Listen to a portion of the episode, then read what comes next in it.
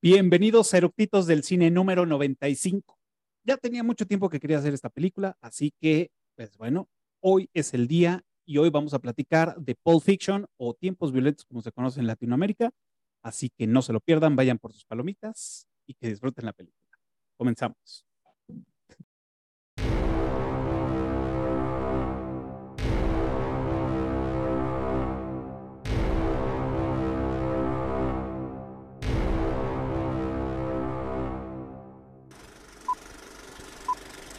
¿Ya está grabando?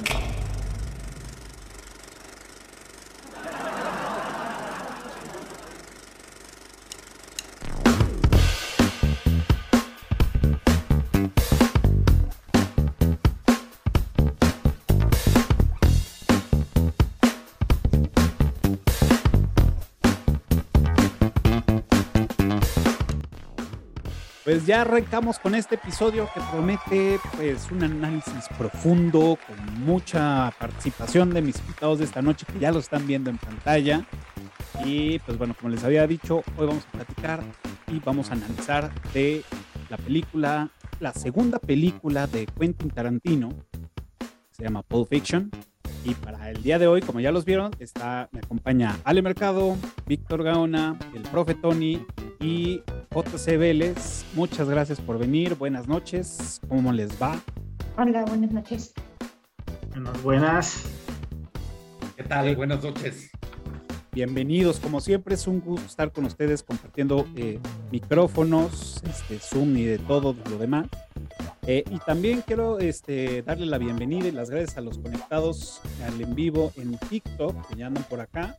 Este, muchas gracias. Y también, como saben, todos los martes estamos en vivo, entiendo más bien en vivo en Clubhouse, eh, con todos los que también se están conectando. Así que muchas gracias por venir. Y por aquí vamos a estar. Y pues bueno, vamos a darle vuelo a la hilacha. Y ya saben, como siempre, la pregunta de Chaleco es ¿Por qué les gusta?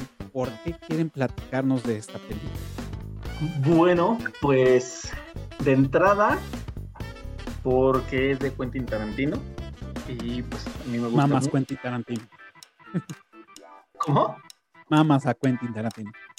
Sí, la verdad es que sí. O sea, te diría. Ah, hay que reconocer, hay sí, que reconocer. Sí, sí, sí, buscaría florituras para decir medianamente que no, pero la verdad es que sí.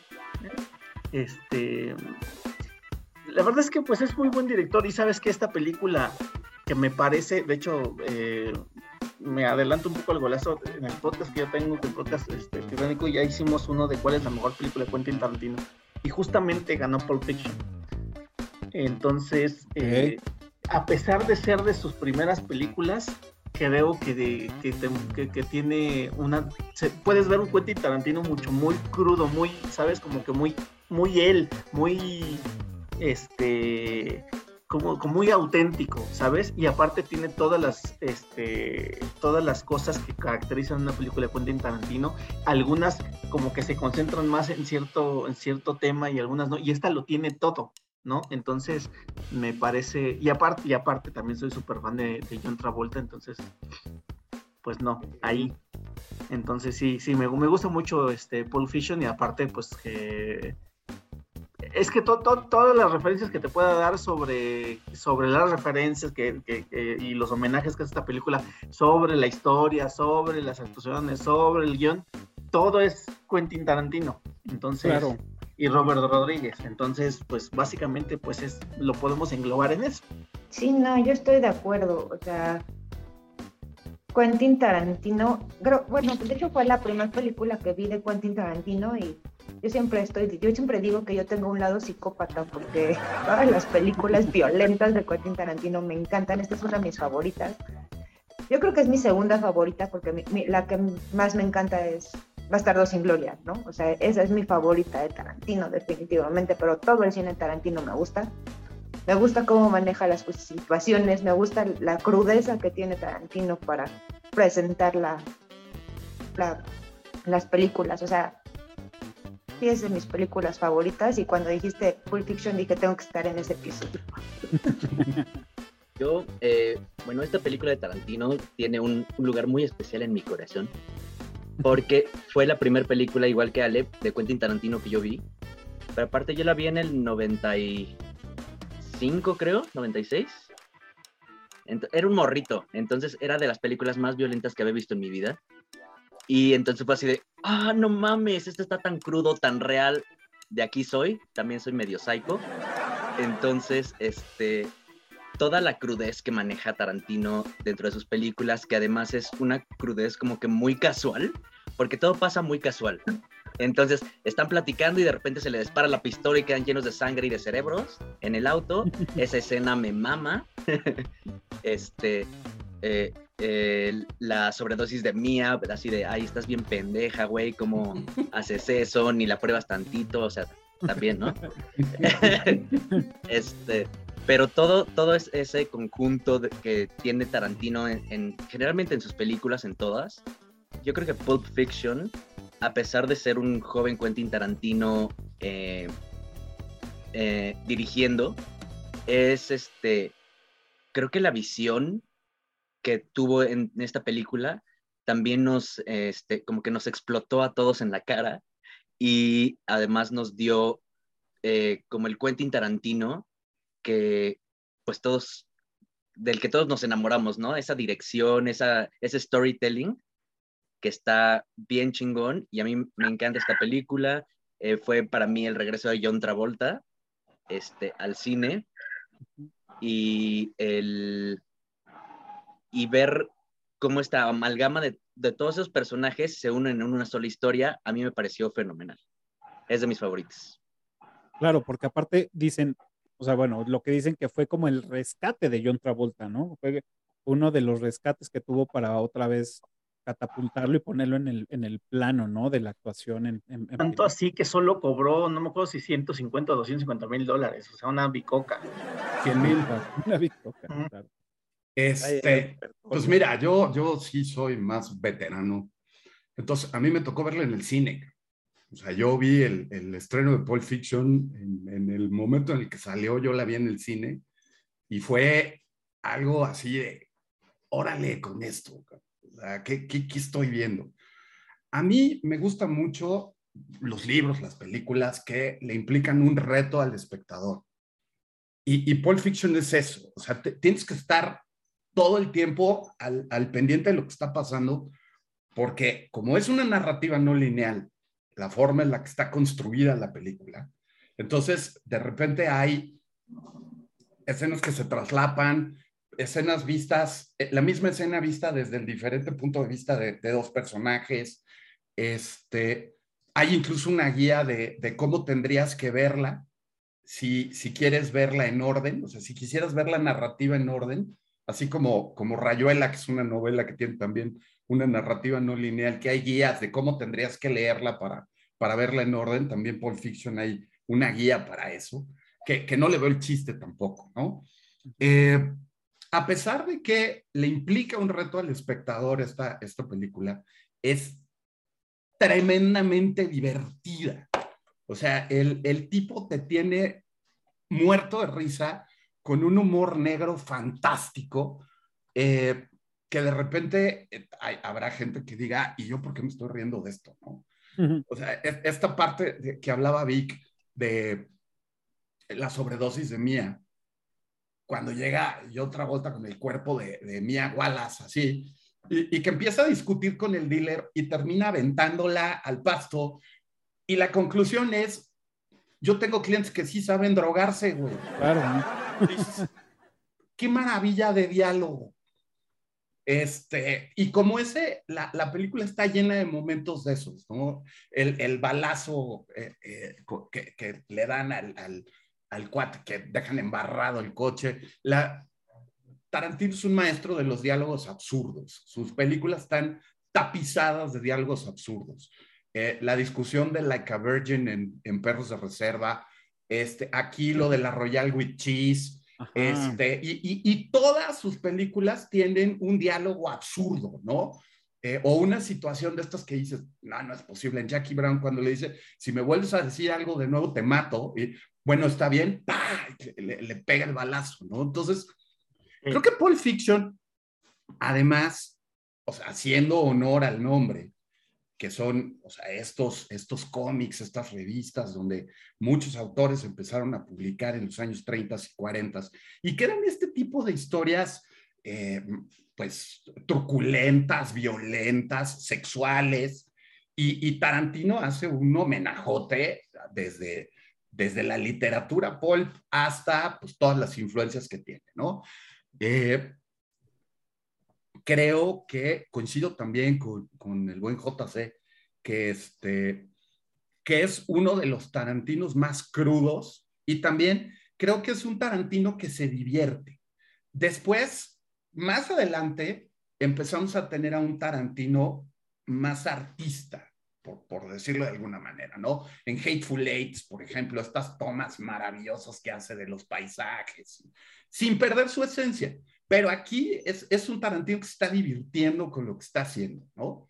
Eh, el uso del McGuffin, ¿no? Por ejemplo, también, que es, otra, otra de las formas en las que se divierte, ¿no? Eh, entonces, creo que la película además sienta un precedente, aunque no es la primera película que tiene narrativa no lineal, digo, la narrativa no lineal se venía haciendo desde que, prácticamente desde que se inventó el cine, Godard, que es uno de los grandes ídolos de Tarantino, decía que él estaba de acuerdo que el cine, una película tenía que tener principio, desarrollo y final, pero no necesariamente en ese orden. Entonces, este, vaya, eh, hay gente que, y, y eso es algo que yo creo que con Tarantino es muy importante, hay gente que está descubriendo el cine a través de las referencias y las influencias de Tarantino, ¿no? Sus detractores, eh, eh, se las fusila, se las roba, es un plagio. A los que nos gusta entendemos perfectamente que es una referencia y que es un homenaje a, a, toda la influencia que tuvo Tarantino de las miles de películas que vio antes de empezar a hacer cine, ¿no? Entonces, además es la película que lo catapulta como un director de clase A, o sea, lo nominan, le, le robaron el Oscar como mejor director y, sí. y, y, y, no se la dieron nomás porque no era una película como las que les gusta a la academia, ¿no? Le dieron el de consolación, le dieron el de guion, uh -huh. que bueno, ¿no? Pero a Travolta lo nominan como actor, este, a Samuel L. Jackson lo nominan como actor, o sea, hay un reconocimiento para una película que se sale completamente de los estándares de las películas que le gustan a la academia, particularmente hablando de Hollywood. Entonces, es el, el, la, la, la, manera en la que a Tarantino lo catapultan a los presupuestos millonarios para, para poder hacer a partir de ahí, pues prácticamente lo que le dé la gana, ¿no? Que siempre lo hizo. Pero a partir de ahí, Tarantino tiene la libertad financiera también porque pues, es una película que gana más de 200 millones de dólares en taquilla y costó menos de 10. Este, le da la libertad financiera junto con los Weinstein, que bueno, ahí está toda esta historia oscura de, de, que si sabía o no sabía que eran sus compas o no. Pero bueno, fueron los que lo acompañaron todo el tiempo. Y entonces, a partir de ahí, Tarantino puede escoger sus proyectos y hacer lo que quiere. Entonces, este, creo que la película es importante por muchas cosas.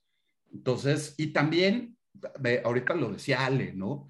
Que fue la primera película de Tarantino que vio. Creo que muchos entraron al universo de Tarantino por Pulp Fiction, ¿no? Influenciados a lo mejor por, por el primo, por el hermano, por el cuate loco que veía cosas extrañas allá a mediados de los noventas y de repente te, oye, ¿ya viste esta? Porque además la narrativa está bien loca y la cuenta bien extraño, y, y, y la violencia y la sangre, y, y, bueno, pues resulta que es una maravilla, ¿no?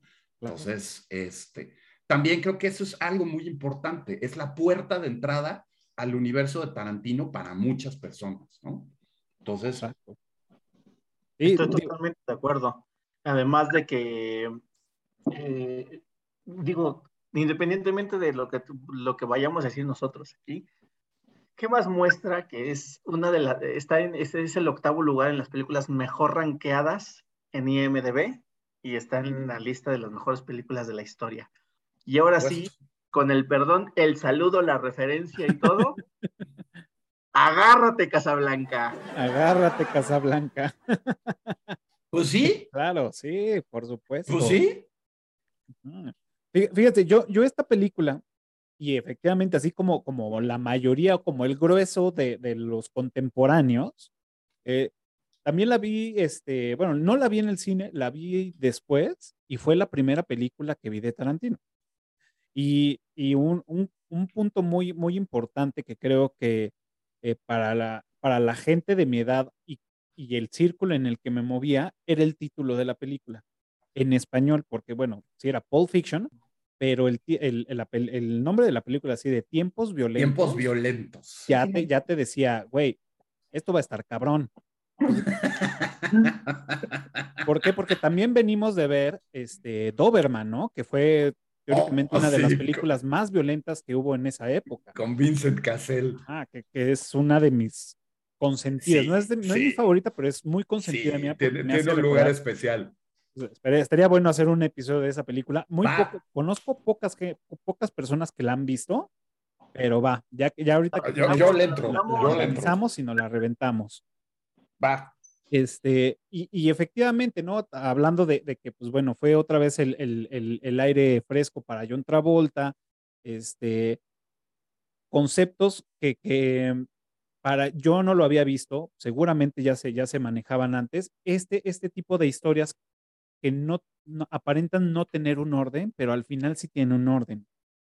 Aunque sabemos que, que, este, que digamos que empieza con casi el final, este, hay un orden en la narrativa, lo cual hace que no sea una película caótica, porque empieza a tener sentido en el primer cuarto de la película. Dices, o sea, entiendes que son diferentes líneas de tiempo, pero hay un orden que dices a huevo, o sea, lo estoy entendiendo, no que ya hasta el tercer cuarto de la película dices, ah, entonces sí, porque entonces había pasado uh -huh. esto, no, o sea, es lo interesante que, que, el, que la organización de la escritura del, del, del, guion y de la trama y de las secuencias estuvo, para mi gusto, estuvo muy bien planificada y no te hace brincar tan bruscamente como para pierdes. perderte.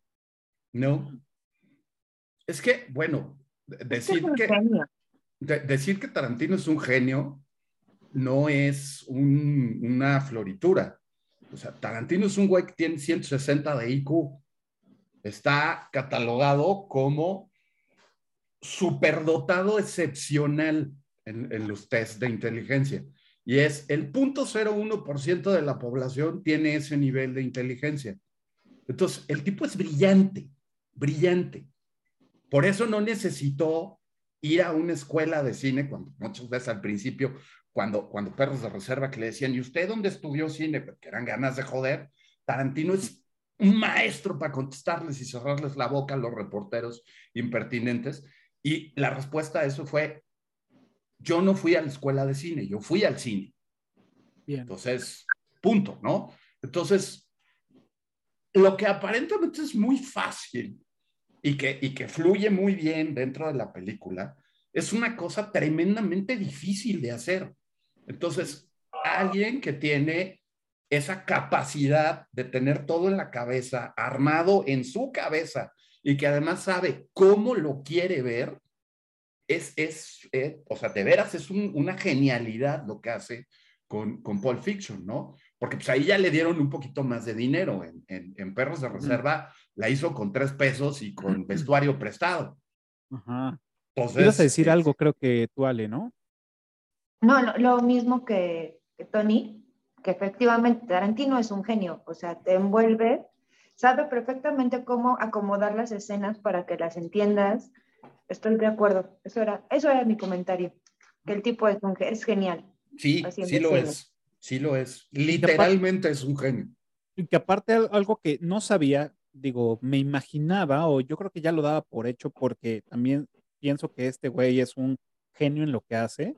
Este, y ahora que estuve leyendo, tenía 31 años cuando hizo esta película. Sí. Y dije, güey, no mames, ¿yo qué estaba haciendo a mis 31, güey? Me estaba sacando los mocos, ¿verdad?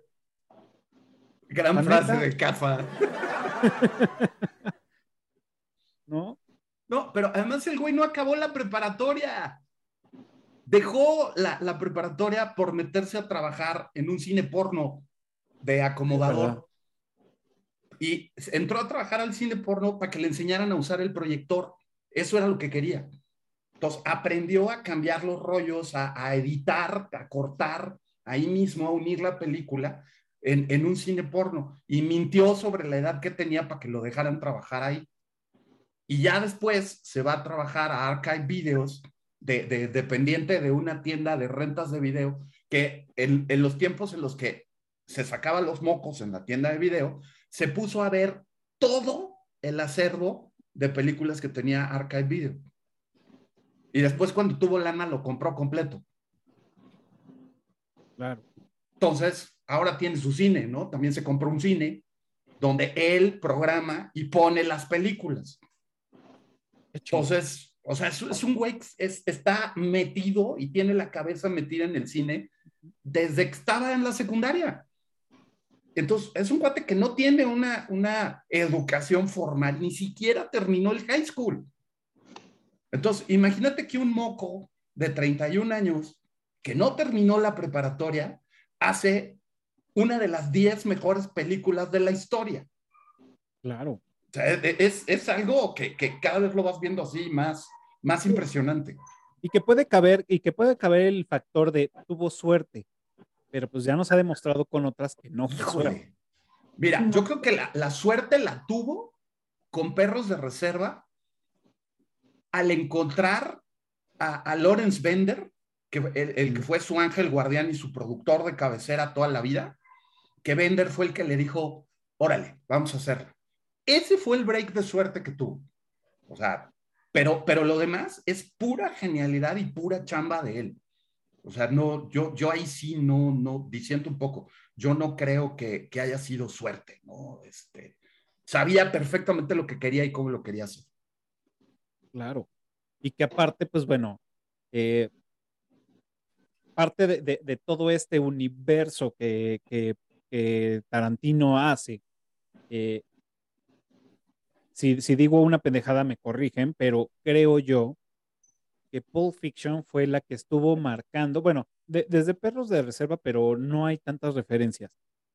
Eh, pero desde Pulp Fiction empezamos a tener todas las referencias de fetiches, todas las referencias del género de cine que a él le gusta en las demás películas, ¿no? Porque lo plasma en Pulp Fiction y lo empieza a replicar en las demás, que incluso hasta... Por eso, pues, te digo que, que Pulp Fiction tiene todo, o sea, todo lo que, lo que llegó a hacer en otras películas, que es si las artes marciales, que si este, el, matar accidentalmente, que si las, este, la comedia de situación, que si la, la, este, el sadomasoquismo, que si el fetiche de pies, o sea, todo, todo, todo lo que ha hecho en otras películas, en esa lo tiene todo. Claro, digo, porque la, la, la, en la misma línea. La música. es muy marcado el tipo de cine que hace Tarantino, ¿no? O sea, no, no se compara con ningún, otra, con ningún otro tipo de cine, ¿no? Entonces, no, siguen la misma línea. podríamos decir que inventó un género. No, de hecho, pues ahora a, directores como Guy Ritchie en su momento también le dijeron que era el Tarantino inglés, ¿no? Y existe el término tarantinesco para, para designar una situación o una escena particular sangrienta, violenta, absurda, o sea, el, el Mexican Standoff, por ejemplo, que también es una de sus especialidades, pues lo ves desde, desde Perros de Reserva, cuando se apuntan todos.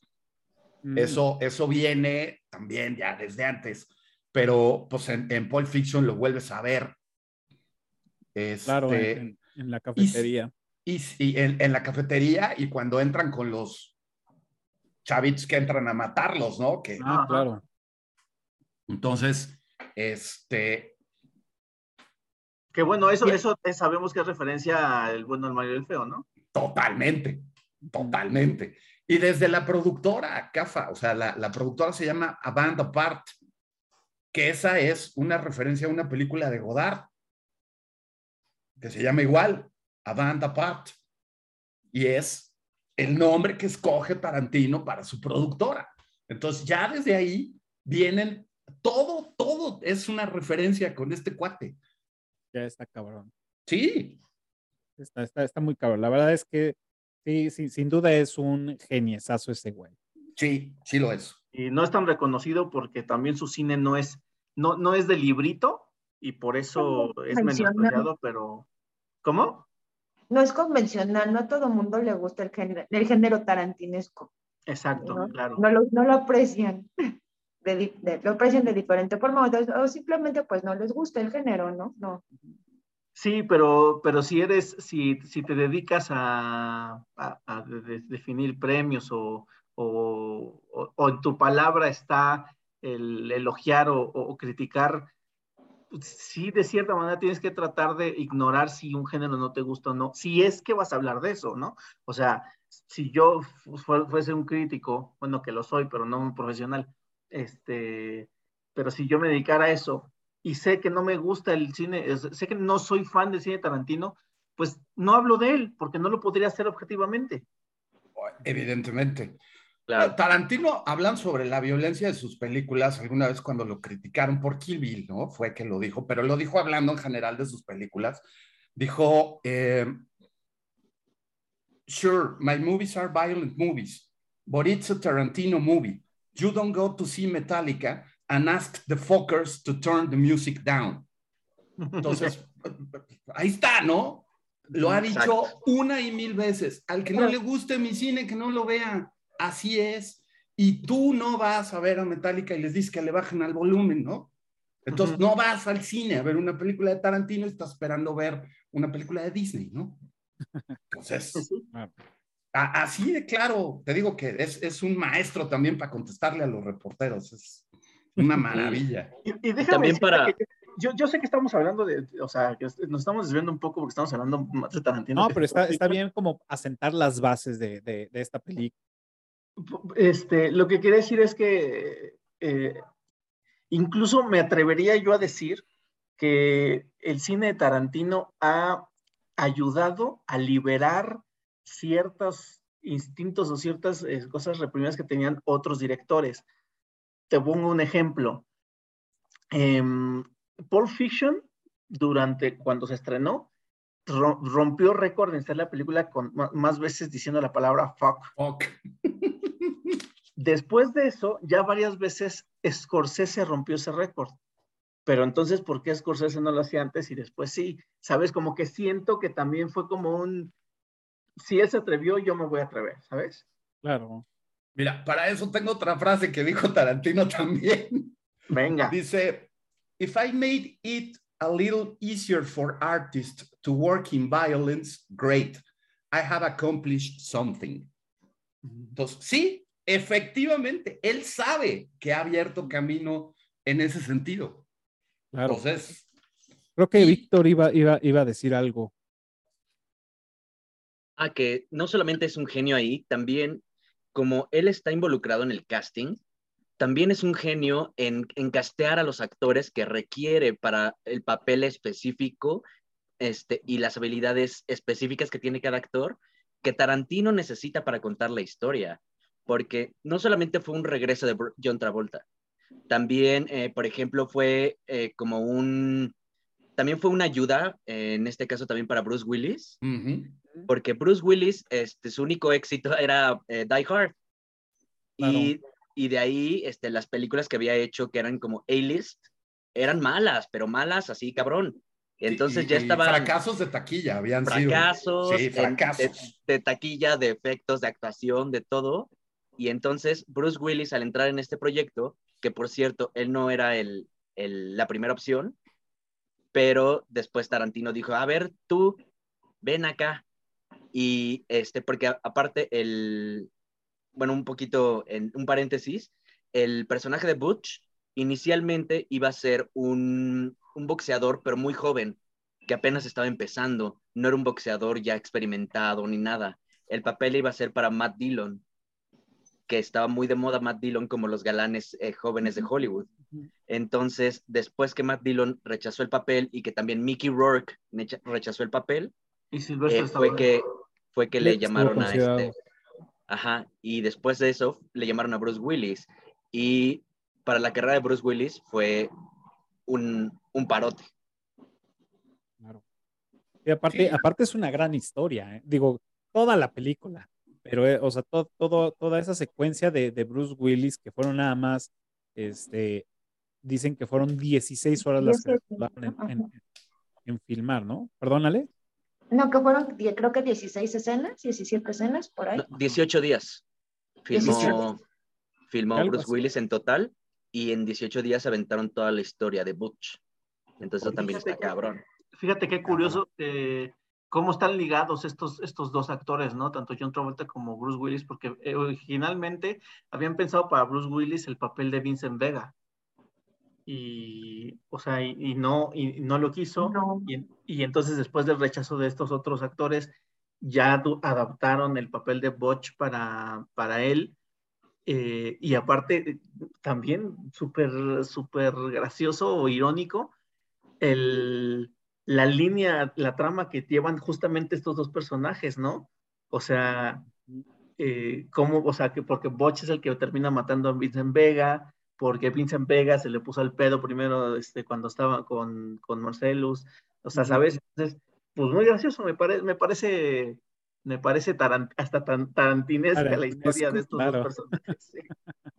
Oigan, pues, ¿les parece si vamos también este, mezclando? Digo, ya hemos dado varios datos curiosos, así que este, y los, y los armando, vámonos este, en dos con, con- con datos curiosos que, que- hayan tenido.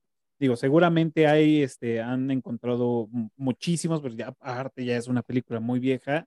Y algo que quería mencionar, este, que no, que no quería que se me escapara fue, ahorita lo acabo de ver, nunca había, nunca había este, reparado en quién era el actor, este, el, el dealer de este güey, ¿no? El, el Jesus, el personal Jesus de, de, de Travolta, ¿no? No había reparado quién era, o sea, lo había visto, pero no. Y ahorita lo acabo de ver, dije, güey, no mames, claro. Y a este güey lo, lo, lo ubico en dos grandes películas. Una, el intento fallido de, de Marty McFly en Volver al Futuro, que fue el primera, la primera opción para hacer Marty McFly y dijeron, o sea, sí, güey, pero necesitamos a alguien más relajado. Y dos, es el hijo de la película de la mosca. Yes. Entonces dije, ok, y son dos grandes películas que, bueno, digo, ya saben, soy fan de, de Back to the Future y, y de La Mosca, que también tengo pendiente hacer ese, ese episodio, este, que fue también una de las, de las películas que marcaron mi tendencia al, al horror. Este, lo, lo ubico por esa, ¿no? Que también está súper chavo. Pero era Fíjate- eso lo que no quería que se me fuera.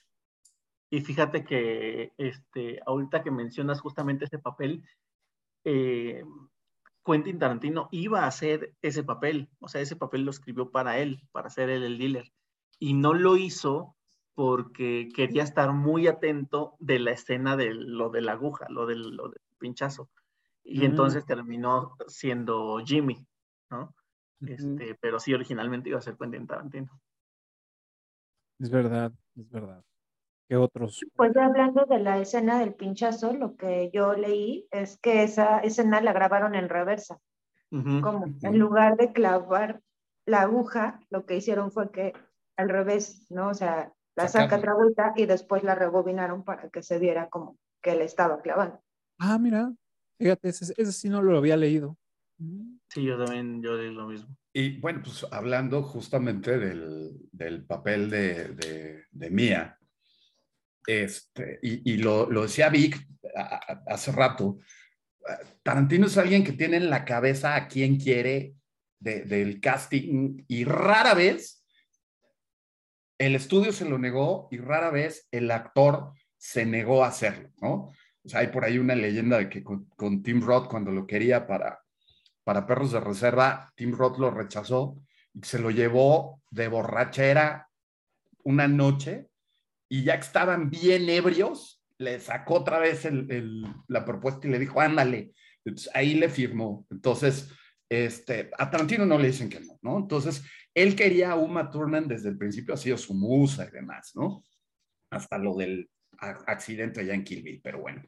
Este, ella no quería el papel y Tarantino le habló por teléfono, consiguió el teléfono, para- para- le habló personalmente y le leyó el guion por teléfono para que viera que estaba chido. Así la convenció. Ah, bueno, pues ahí, la, ahí la convenció de, de- de hacer el papel, ¿no? Entonces, a ese grado es el, el- el rollo de, de- de cuando se le mete a Tarantino un personaje en la cabeza. Ahora, el, Claro. el propio estudio le había propuesto, así, pura, pura headliner de aquella época, a Holly Hunter, a Meg Ryan, a Isabella Isabella, Rossellini. Rossellini, a, a Daryl Hannah, e incluso Michelle a Michelle Pfeiffer. Pfeiffer, y dijo que no, que a él, a él la que quería era Uma Thurman, ¿no? Entonces, pues ahí, ahí es también como... Es, es tan genial en eso que no te imaginas a otro actor interpretando el papel. O al menos Claro. a mí sí me pasa. Creo que el papel de Mia es Uma Thurman y no me lo imagino con ninguna otra actriz. Claro. Fíjate que en, en- o sea, yo di un curso sobre, sobre Tarantino, ¿no? Y, eh, y el, el trabajo final fue hacer un casting distinto para una de las películas de Tarantino. Y les costó trabajo. O sea, encontrar mejores eh, opciones que, que las que el propio Tarantino había puesto, aunque hubo, hubo unas cosas muy interesantes que salieron por ahí, pero sí, sí costó mucho trabajo el, el sacarte la- el casting original.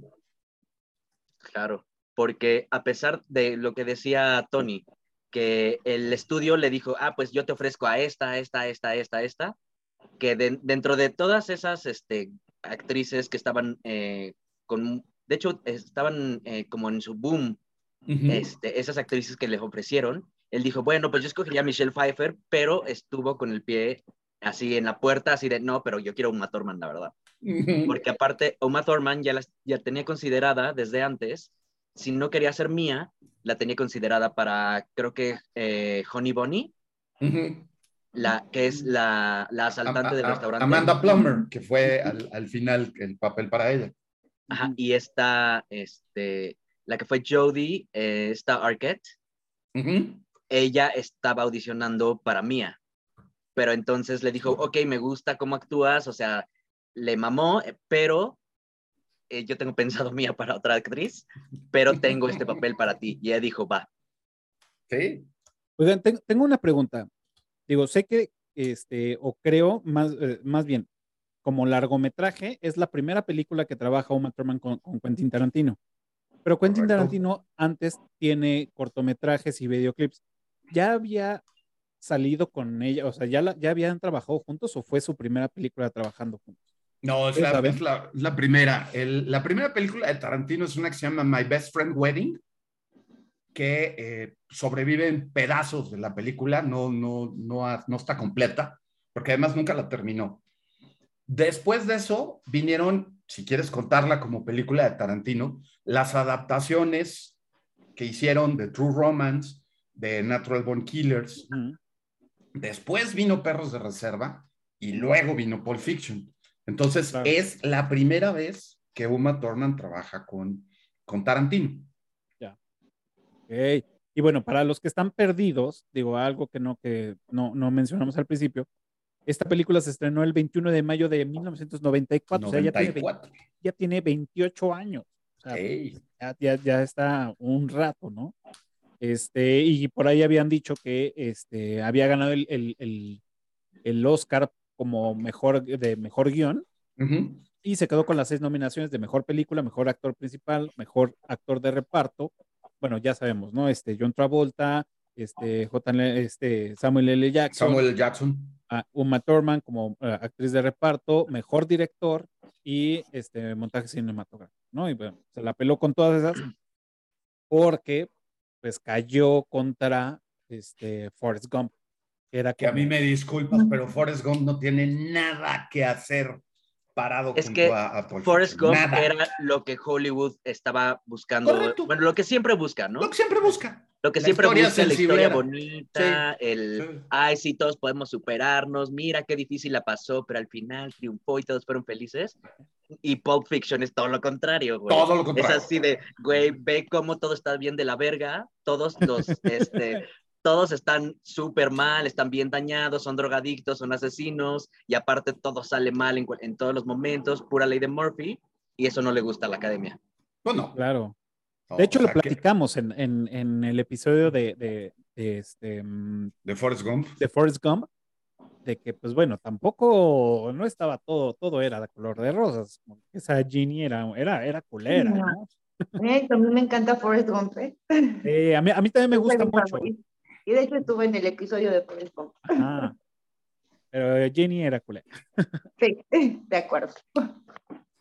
Ok, oigan, este, digo, eh, seguimos con, con, los datos curiosos. Algo, algo que, que también quisiera, eh, ya saben que hay muchas teorías alrededor de esta película, ¿no? Que si es el mundo este, de, de, de, de, mm, de Tarantino y que todas las películas están conectadas y todo. Entonces, me gustaría ver si ustedes traen este, mm, este tipo de, de, de, teorías. Yo tengo una y que me gustaría, que me gustaría mencionar, que es este, la, una de las como más solicitadas, o bueno, no sé si la más solicitada, pero bueno, el, el, el, la gran pregunta era, ¿qué chingados había en el portafolio? ¿No? Creo que esa es como la mayor incógnita de, de, de, todas, ¿no? Este, digo, y a lo mejor ustedes en, encontraron otra cosa o piensan también se vale decir, güey, yo creo esto o crear su propia teoría, se vale. Y muchas de las que yo vi que se repitieron fue que dentro del, del maletín, ándale, así como vaquita, ah, dentro del maletín estaba el alma de, de, Marcelus, de, este, de este Wallace. Ajá. Y, y todo Sí, esto se, se sustenta esta, esta teoría porque teóricamente cuando alguien, en, no recuerdo en qué épocas, ¿no? Pero cuando alguien le vendía su alma al diablo, el diablo le sacaba el alma por la nuca. Y vemos que, que, que este Marcelus Wallace tiene un, una, un curita en la, en la nuca, ¿no? Entonces también por ahí dicen que eso, ¿no? Entonces que él es el que, bueno, vendió su alma al diablo, el diablo se la sacó por la nuca y es la que pues, tanto aprecia y que anda buscando, que no sabemos cómo o por qué la perdió, pero que sus estos, digamos, demonios o aliados pues, son Samuel L. Jackson y, y John Travolta. De todas las que leí, fue la que más me gustó. Entonces aquí, ¿ustedes qué, qué opinan o, qué les gustaría que, que, hubiera, que hubiera dentro del maletín? ¿Solamente el maletín o otra cosa, alguna cosa relacionada con otro universo Tarantino?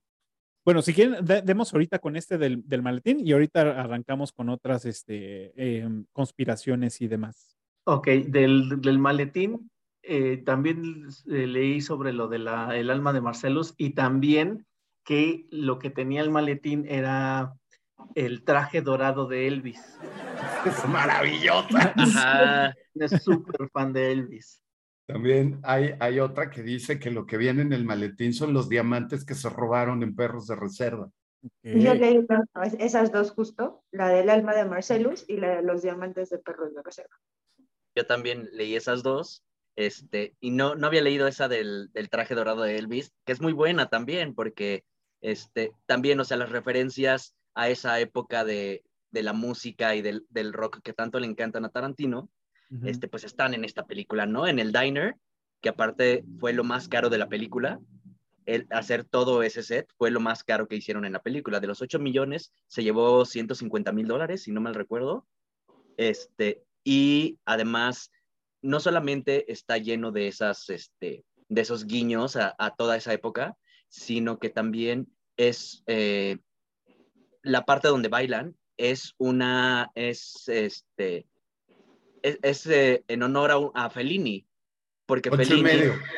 ocho y medio, tiene una escena prácticamente igual que la repitieron casi, casi igual en el baile que estaban haciendo Uma Thurman y John Travolta de esa película de Fellini, ¿no? Entonces, cuando ves esa, um, esa inteligencia que tiene Tarantino para hacer esas referencias de culto, pero también hechas, que no son una copia, son, este, es, son como una, una referencia que honra a esas películas con las que él creció, que él amó en el cine, y que dices, güey, no mames, o sea, ese güey es como cualquiera de nosotros, mucho más inteligente, pero es como cualquiera de nosotros, es un fanboy que Totalmente. en sus trabajos le, le da ese honor, esa referencia a los grandes que él admira. Y entonces eso, hacerlo tan sutilmente y tan bien hecho, me parece maravilloso, no solamente de esta película de Quentin Tarantino, sino de, sino de todas las demás, porque también en todas sus películas tiene referencias a, a los grandes directores y grandes cineastas que él admira. Y eso está bien cabrón. Oye, bien, cabrón. Yo, yo, yo este, más bien eh, escuché una breve entrevista en YouTube donde decían que el baile de John Travolta y Mia era una referencia a la película de los Aristogastos, cuando estaban bailando, que incluso Mia está haciendo los mismos pasos de esta, de la gatita blanca. De hecho, la- lo- eh, los gatos hacen referencia a la película de Fellini. Así es. La película de Ah, Fellini es primero. Ya, ah, ok, más bien por ahí fue entonces, ok. Ya, Oye, perdón. regresando al, al punto del portafolio, Ah, sí. a Tarantino le han preguntado muchas veces qué, qué onda con el portafolio. Y él, él ha dicho que pues, en realidad él nunca tuvo nada en la mente, que, que lo hizo como un MacGuffin, como lo que hacía Hitchcock, ¿no? Con esto de, de- o el halcón maltés, ¿no? Que por ejemplo nunca sabemos para qué demonios quieren el halcón, pero bueno, todo el mundo lo quiere.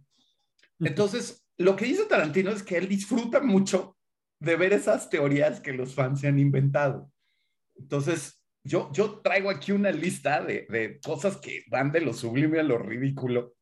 Entonces, además de, del alma y de los diamantes, o sea, cosas muy básicas, ¿no? Oro, eh, dinero para lavar, drogas o heroína, el traje de Elvis, materiales radioactivos, la Copa del Mundo que le robaron a Brasil en 1966, una televisión portátil, un alien, el arca de la alianza, la maldad pura.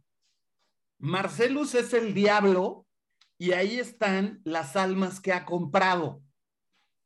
Son las almas de Jules y Vincent, las que vienen en el portafolio. Eh, la aldea de los pitufos y un Oscar, entre, entre otras de las teorías de los fans que, de, de lo que dicen que hay adentro del portafolio. Y a Tarantino le divierte mucho. O sea, estar viendo que ahora todo mundo hace la referencia satánica también por la combinación del portafolio. O sea, la combinación para abrirlo es 666. Entonces, pues digo, eso también lo hizo a propósito, ¿no? Para, para incrementar el, el morbo y, el, y las teorías alrededor del portafolio. Y además, la licencia de Samuel L. Jackson, cuando le están quitando la cartera, se ve. Y la licencia, la- el vencimiento es 06 del 06 del 06. Sí, sí. Pues también ahí hay, hay esas referencias, entonces este, pues es muy divertido que digan que te- venía la copa de la Jules Rimet que le robaron a Brasil en el 66, ¿no? El Oscar. Ah, Un Oscar, es- eso es maravilloso, o sea, que, Sí. que hubiera traído un Oscar, ¿no? Entonces, Claro. Ok, ahora sí. ¿Qué- bueno, nada más algo así Ah, del dale, maletín. dale. De hecho, eh, este asunto del maletín es algo que también eh, se exploró. Bueno, yo lo con- conecté eh, años después cuando vi la película de Ronin, que llevaban un maletín y nadie sabía qué había adentro, pero todo el mundo se estaba matando por el maletín y nunca supimos qué era el maletín y fue así, cuando lo vi fue así de, eso, eso es de Pulp Fiction. Mi referencia fue directo así de, eso es de Pulp Fiction. totalmente, totalmente. Mm, Mira, es verdad, no, no había, no lo había hecho ahí la, la asociación. Eh, Ahora sí, ¿qué otras, qué otras conspiraciones o, o- o- o, este, teorías locochonas han encontrado alrededor de esta película? Yo quiero decir una antes de que me la ganen, porque sí, tenía muchas ganas de decir esta. Venga, Este, y, y de hecho, Antes de sea- que Tony me la robe. voy a decir, voy a decir nombres, pero Pero sí, no, ¿saben qué? Yo, yo, yo, este, cuando vi Pulp Fiction, para darles un poquito más de, de- de historia, yo la primera película de Tarantino que vi fue Kill Bill. Y después vi Pulp Fiction. uy, Entonces, yo noté, o, o- o más bien me quise imaginar esta referencia, y ya después leí en internet que no soy el único loco que en- encuentra esta, esta referencia, y que es que el, el programa piloto que hizo Mía se refiere a las asesinas de Kill Bill. las Viper Six. a las Claro. Exactamente. ¿eh? Exactamente. Y, o sea, todos sabemos que en un episodio piloto, o sea, cuando sí lo sacan, le cambian cosas, le adaptan cosas para decir mejor así y así. Y entonces, como era piloto, pues se les, les llamaban este, este, las asesinas, no me acuerdo qué. Ujú. Este, y ya. Fox de- Force 5. Ah, exactamente. Y cuando ya salió, pues ya hicieron esos cambios y ya terminaron siendo las Viper Six, ¿no? Pero, pues sí, me, así la, a mí me encantó esa, esa como referencia y yo para mí sí, sí está hablando de eso. No, claro. Por supuesto que sí. Otra, otra, otra que también que es alrededor de esa es que menciona, o sea, decía que no la creo, pero bueno, también se me hace cómico mencionarlo, es que estaban haciendo referencia a Los Ángeles de Charlie. Mm, pues esos nada más son dos. Pues Pues. un poquito porque todas eran mujeres, nada más en eso, pero ah, cuando Mia describe a los personajes, este, ahorita que la vi fue así de, Es Güey, la eso es Kill descripción. No mames, es Bill. Kill Bill. Es la La descripción rubia, de la Kill Bill. japonesa. Sí. y fíjate, y fíjate, aún más, porque yo también, yo también me la, me la, me la reventé de nuevo para, para el programa, para el podcast. Y si te das cuenta, este, es- de las Viper Six tenemos a esta, este, Bernita, que es este, este, Ujú. Vivica Fox, que es negra. Ujú. Tenemos Ah. a esta este, California Snake, que es rubia. Tenemos a. Cottonmouth, que es japonesa. Está Bellatrix y está Julie, ¿no? Sí, Y la francesa. Julie, exactamente, Julie es francesa. Y cuando habla de las, de las Fox, este, Five, no sé qué, este, de, de todas da una especialidad de, de violenta, de una- de- cuchillos, armas, armas. ¿no? Y, o sea, que la japonesa es en, en cuchillos y, ¿sabes? Y ta, ta, ta. Y la francesa, que, cuya especialidad es el sexo. El sexo. O sea, hasta eso que cae la referencia de que Julie no hacía nada, ¿no? O sea, no Ajá. No, no, nomás era sexy. con, con Bill, ¿no? Sí. Entonces, sí, sí, sí. Y sabes qué, incluso hasta me, me, me- me- me está gustando pensar que ya Tarantino tenía la idea de hacer esa película así, y así fue como la, la iba, la tenía planeada y después él la cambió y, y, y ya salió así, ¿no? O sea, realmente fue un piloto de la mente de Tarantino. Pues Claro. Tú, tú, tú decías hace rato, Cafa, de, de lo del que si se conectan las películas o no. Sí, sí se conectan. O sea, Tarantino ha creado un universo alrededor de sus personajes, como lo ha hecho Stephen King o lo ha hecho algunos otros artistas. Y la manera de, de ir haciendo esas referencias sale, eh, que, que es un poco el dato curioso, a Tarantino le caga hacer product placement, le caga. Es una eh, eso y el CGI, ¿no? Por ejemplo, son de las cosas que odia con toda su alma. Entonces, para evitar el product placement, Tarantino se ha inventado sus propias marcas. El- el- los cigarros Red Apple, las hamburguesas Big Cajuna, eh, los, los tacos, este, to- todos estos, ¿no? Entonces, tú de repente empiezas a ver que hay personajes que están utilizando, fumando, comiendo cosas de Big Cajuna o, o cosas de los tacos de los Acuña hermanos o los cigarros de Red Apple. Y por ahí empieza a haber un, un hilo conductor. Es más, por ejemplo, en, en Django Unchained, en la escena de los mandingos, donde están luchando, eh, eh, está- la primera vez que conocen a Candy, se ve una bolsa de tabaco sobre la, la barra que trae el logo de la manzana.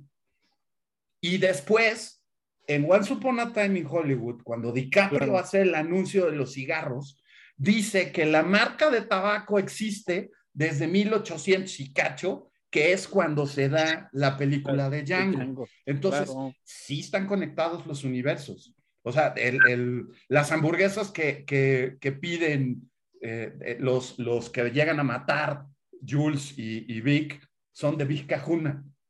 Son hamburguesas de Vic Cajuna. Y el refresco que se está tomando Michael Madsen en, en Perros de Reserva, el vaso es un vaso de Vic Cajuna. Mm. Entonces, sí están conectados.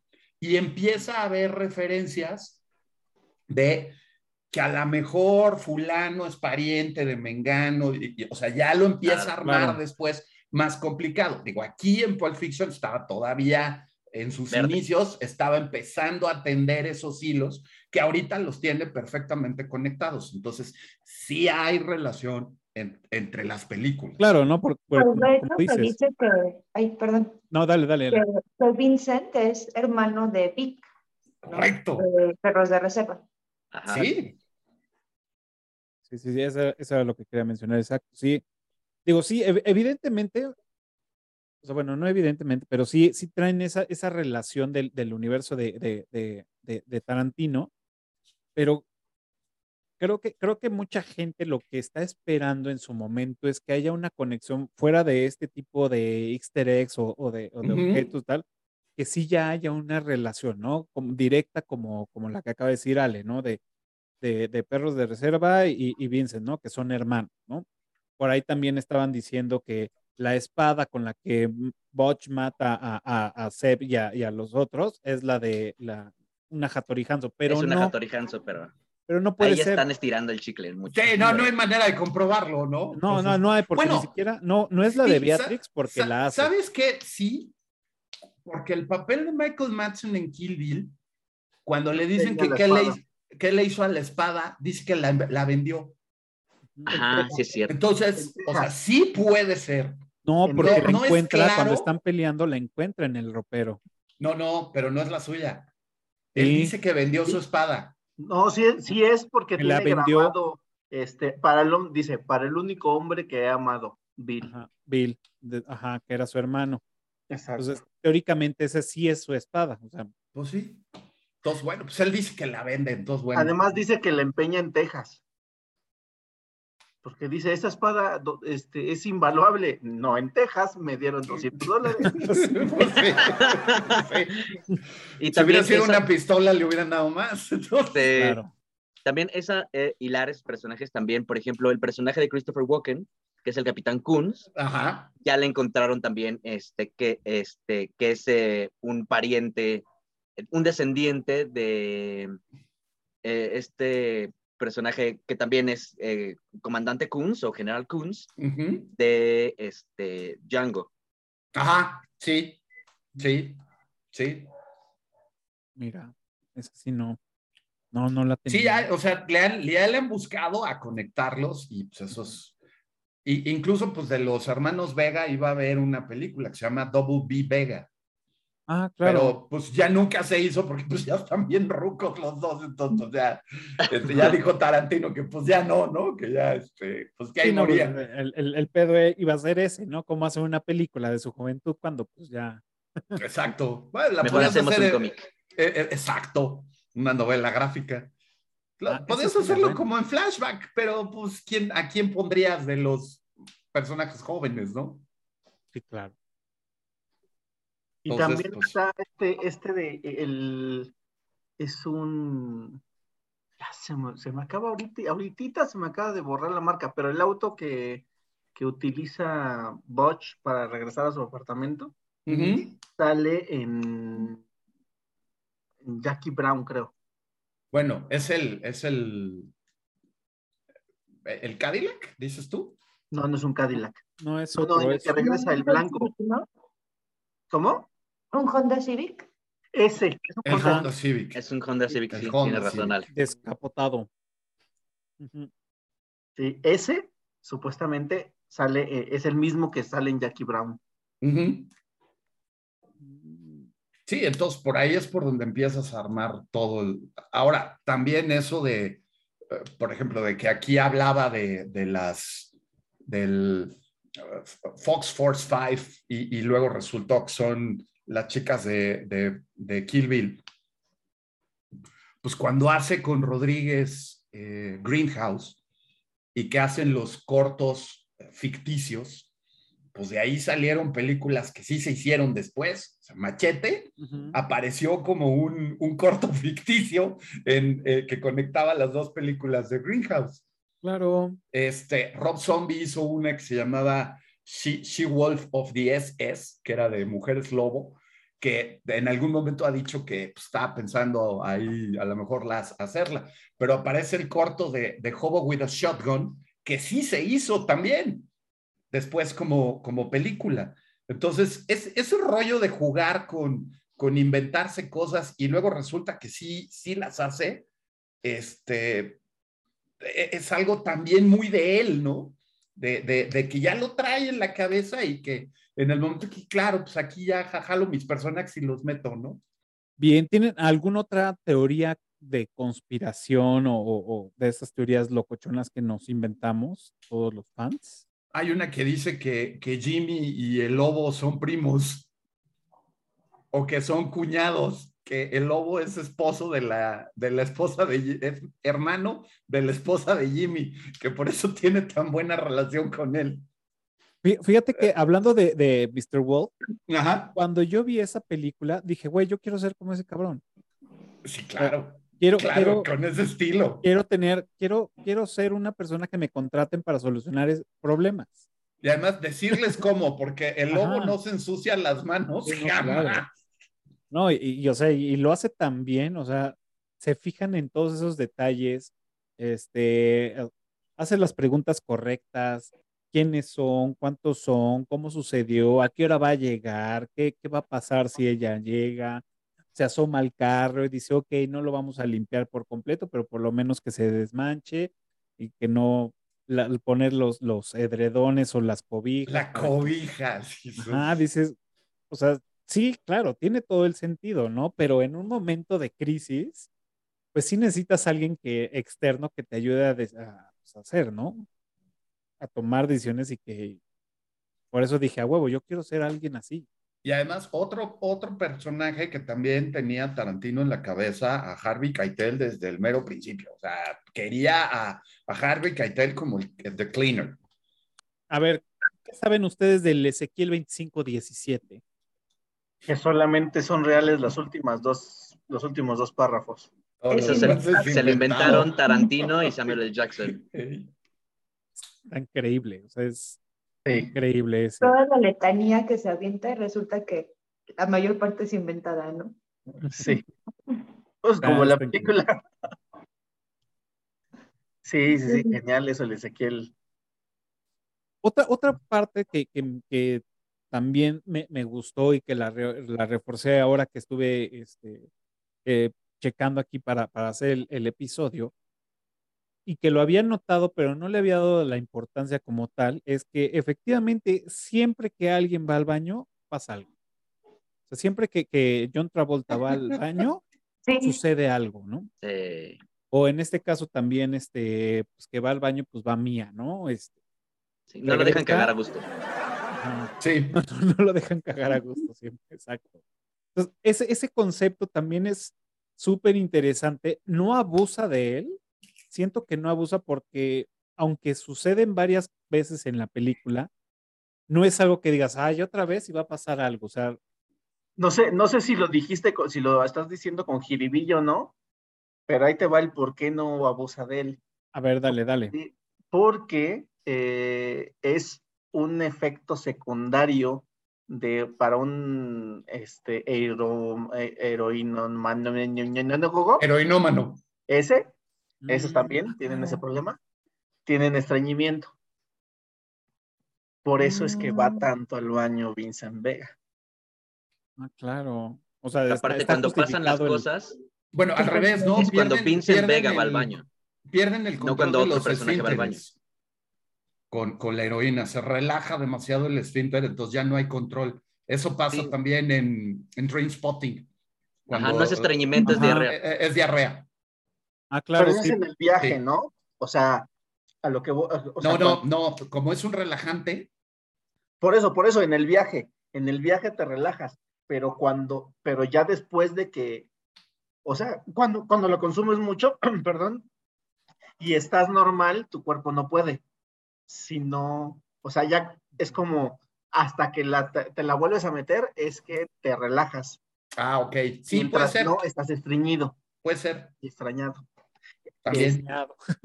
Oye, o- Y- y ahorita que decías porque, de. porque este, este Tarantino le dijo a Travolta que, que pasara algún tiempo con un irómano monólogo, Heroinómano. También ese, que, era amigo de Tarantino y, pasa, y, y estuvo pasando tiempo con el, este, John Travolta para saber cómo era. Ok. Claro, Sí, que que aparte, que de hecho hicieron un experimento, ¿no? Que le dijo que para que sintiera más o menos los efectos de la heroína tenía que tomar tequila y tomar un baño relajante. Ah, Baño- claro. Sí, para que, para que aprendiera cómo, lo que se sentía. Cierto. que, que y se lo cuenta a su esposa, ¿no? Le dicen, oye, ¿cómo ves que dice que este güey voy a sentir esto? Dice, pues jalo contigo por dos, vamos. Pues, pues, sí. Pues ya nos vamos a poner en esas. Oye, justo del, del- lo del Ezequiel 25-17, hay, hay un dato re bonito. A ver. En Winter Soldier, en la película de, de Marvel, que es donde muere aparentemente Nick Fury, en la lápida de Nick Fury está puesto abajo Ezequiel ¿En serio? 25-17. Es correcto. Chécalo, chécalo. Ah, nunca me había dado cuenta. Ah, no. Chécalo. es.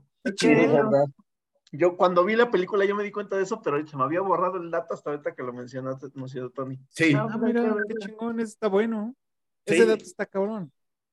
es, chido, es o sea, qué una, es- puedas esa es hacer una cosa re bonita. Ajá. O sea, yo creo que, que también el mundo que gira alrededor, o bueno, más bien, el mundo que, que ha construido Samuel L. Jackson como, como, actor, o sea, también eso está chingón, que le da la, la autorización de poder hacer esas cosas. De extender. O sea, de decirle No al- vengas a, George Lucas, o bueno, Quiero un sable morado. quiero un sable Quiero morado. un sable morado. Oye, pero pero, es es que no, quiero un vale sable verga. morado, motherfucker.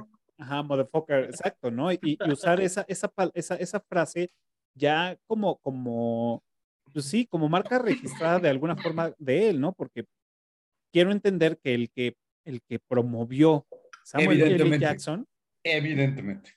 fue, fue Tarantino, ¿no? Con su cartera. ¿Sí? Sí. Y de hecho, en Avengers, en la de eh, Infinity War, al final, en la escena inédita, bueno, en la- Ujú. en, el post-credit, cuando se hace polvo, Samuel L. Jackson dice motherfucker, pero no lo dejan terminar. Eh, No lo Solo dejo dice terminar. mother, Porque Disney. porque Disney, pero Ay, Disney. es Samuel L. Jackson. Claro. Y que de hecho, co- como dato, dato también ahí, cuando están en el, en el, en el restaurante y le están quitando las carteras, vemos que dice bad motherfucker. Y que esa cartera era de Tarantino. Era de Tarantino, exactamente. Entonces yo creo que ahí es donde inicia este legado de Samuel L. Jackson, bueno, el legado de Tarantino, ah, este, digamos que heredado en vida por, por Samuel L. Jackson hasta, pues, Sí. hasta ahorita, que en todas las películas lo dice, ¿no? Eso está muy chingón. Sí, claro. Correcto. Porque creo que ha sido uno de sus personajes más icónicos, si no es que el más icónico de, de Samuel L. Jackson. Este Sí, personaje. yo, yo, yo creo que Sí. sí. Yo creo que y, sí. y de ahí, eh, pues despegó su carrera, porque Samuel L. Jackson ya llevaba un rato en, en cine y televisión, y pues, pues la verdad, pues es un hombre bastante feo. Entonces, no tiene como, como el, la cara para... para De ser galán. de galán. Este, entonces siempre había sido como el, el gángster o el matón o el no sé qué, pero esta vez fue el matón que se llevó la película, ¿sabes? Por supuesto. Y entonces eh, de ahí fue ese legado que empezó junto con Tarantino y Samuel L. Jackson lo ha sabido aprovechar bastante bien ¿eh? Después de eso. Sí. Ah, otra, otra parte, más bien, otro fragmento de otra teoría que ahorita se me había, se me había olvidado es del por qué ellos son también como, como parte de este, pues, demonios este, de- de- del infierno, pertenecen al infierno, es porque cuando sale este güey y les vacía la, la, la, la pistola, ni una sola bala les da, ¿no? Entonces, dicen que ahí es como la supuesta intervención divina ah, O demoníaca. demoníaca en este caso, por el cual no les da. Que de ahí también se parte la teoría en dos, este, porque por otro lado dicen, es que, una, los hoyos de la pared ya existían antes, ya estaban antes y mucha gente creía que fue un error de continuidad, pero ya estaban los orificios antes de que él saliera a disparar. Y luego la pistola era, eh, le habían dado, estos güeyes con los que estaban, le habían dado una pistola de mentira, solamente de salva. Y este, y supuestamente se, o sea, y sí vi la escena donde no se ve que el carre, el carrusel del revólver gire. Nada más truena. Entonces, unos dicen que es error de continuidad y de producción, y otros dicen que fue a propósito, sustentando la teoría de que estos güeyes tienen una intervención demoníaca, digamos, o satánica, porque también pertenecen al lado oscuro, ¿no? ¿Cuál será la verdad? Pues Me, Ah, me ah. parece, me pare- me- se me antoja complicado que sea un error de continuidad. Sí, a mí también. Yo, yo creo que es eh, como de estas muchas referencias que hace Tarantino, es una cosa muy de caricatura, que hasta queda el, así rodeado eh, eh, los hoyos de los balazos alrededor de la cara del güey. Eso es como de Box Bunny, como de Tommy Jerry, como de, de, de, todas estas caricaturas donde le disparaba con una ametralladora y hacía la silueta del, del tipo alrededor de la pared o por abajo del piso. O sea, a mí se me figura que es un, un, una onda muy, muy, de muy de caricatura, muy cartunesca, ¿no? Entonces, uh -huh. eh, insisto, yo coincido con, con, con JC de, de, que no, no, un error de continuidad. No. Yo también dudo. No. Pero la Tarantino lo planea todo muy bien. Así no creo es. Que sea, no creo que sea error de continuidad. Ando mandando saludos en TikTok, que nos andan saludando. Vientos. Hola, TikTok. Este, no, yo tampoco creo que sea un error de continuidad porque tan cuidado está que, por ejemplo, cuando eh, Vincent llega a la casa de Mia, hay una puerta abierta y entonces dices, ¿qué pedo con eso? Uh -huh. Y es porque se reflejaba el crew en la, en la puerta, entonces tan cuidado están en las escenas que, ok, vamos a abrir una puerta porque no queremos que esto se vea de la verga o que sea un error en la, uh -huh. en la cinta por parte de la producción.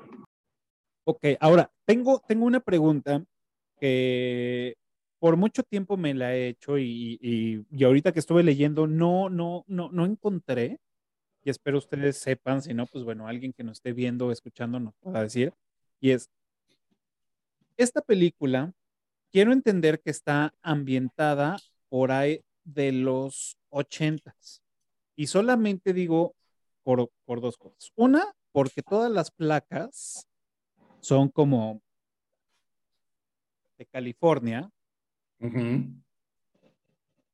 como la de Back to the Future, que se filmó en, en los ochentas. Uh -huh. Por eso sacó la deducción que es de, de, los ochentas.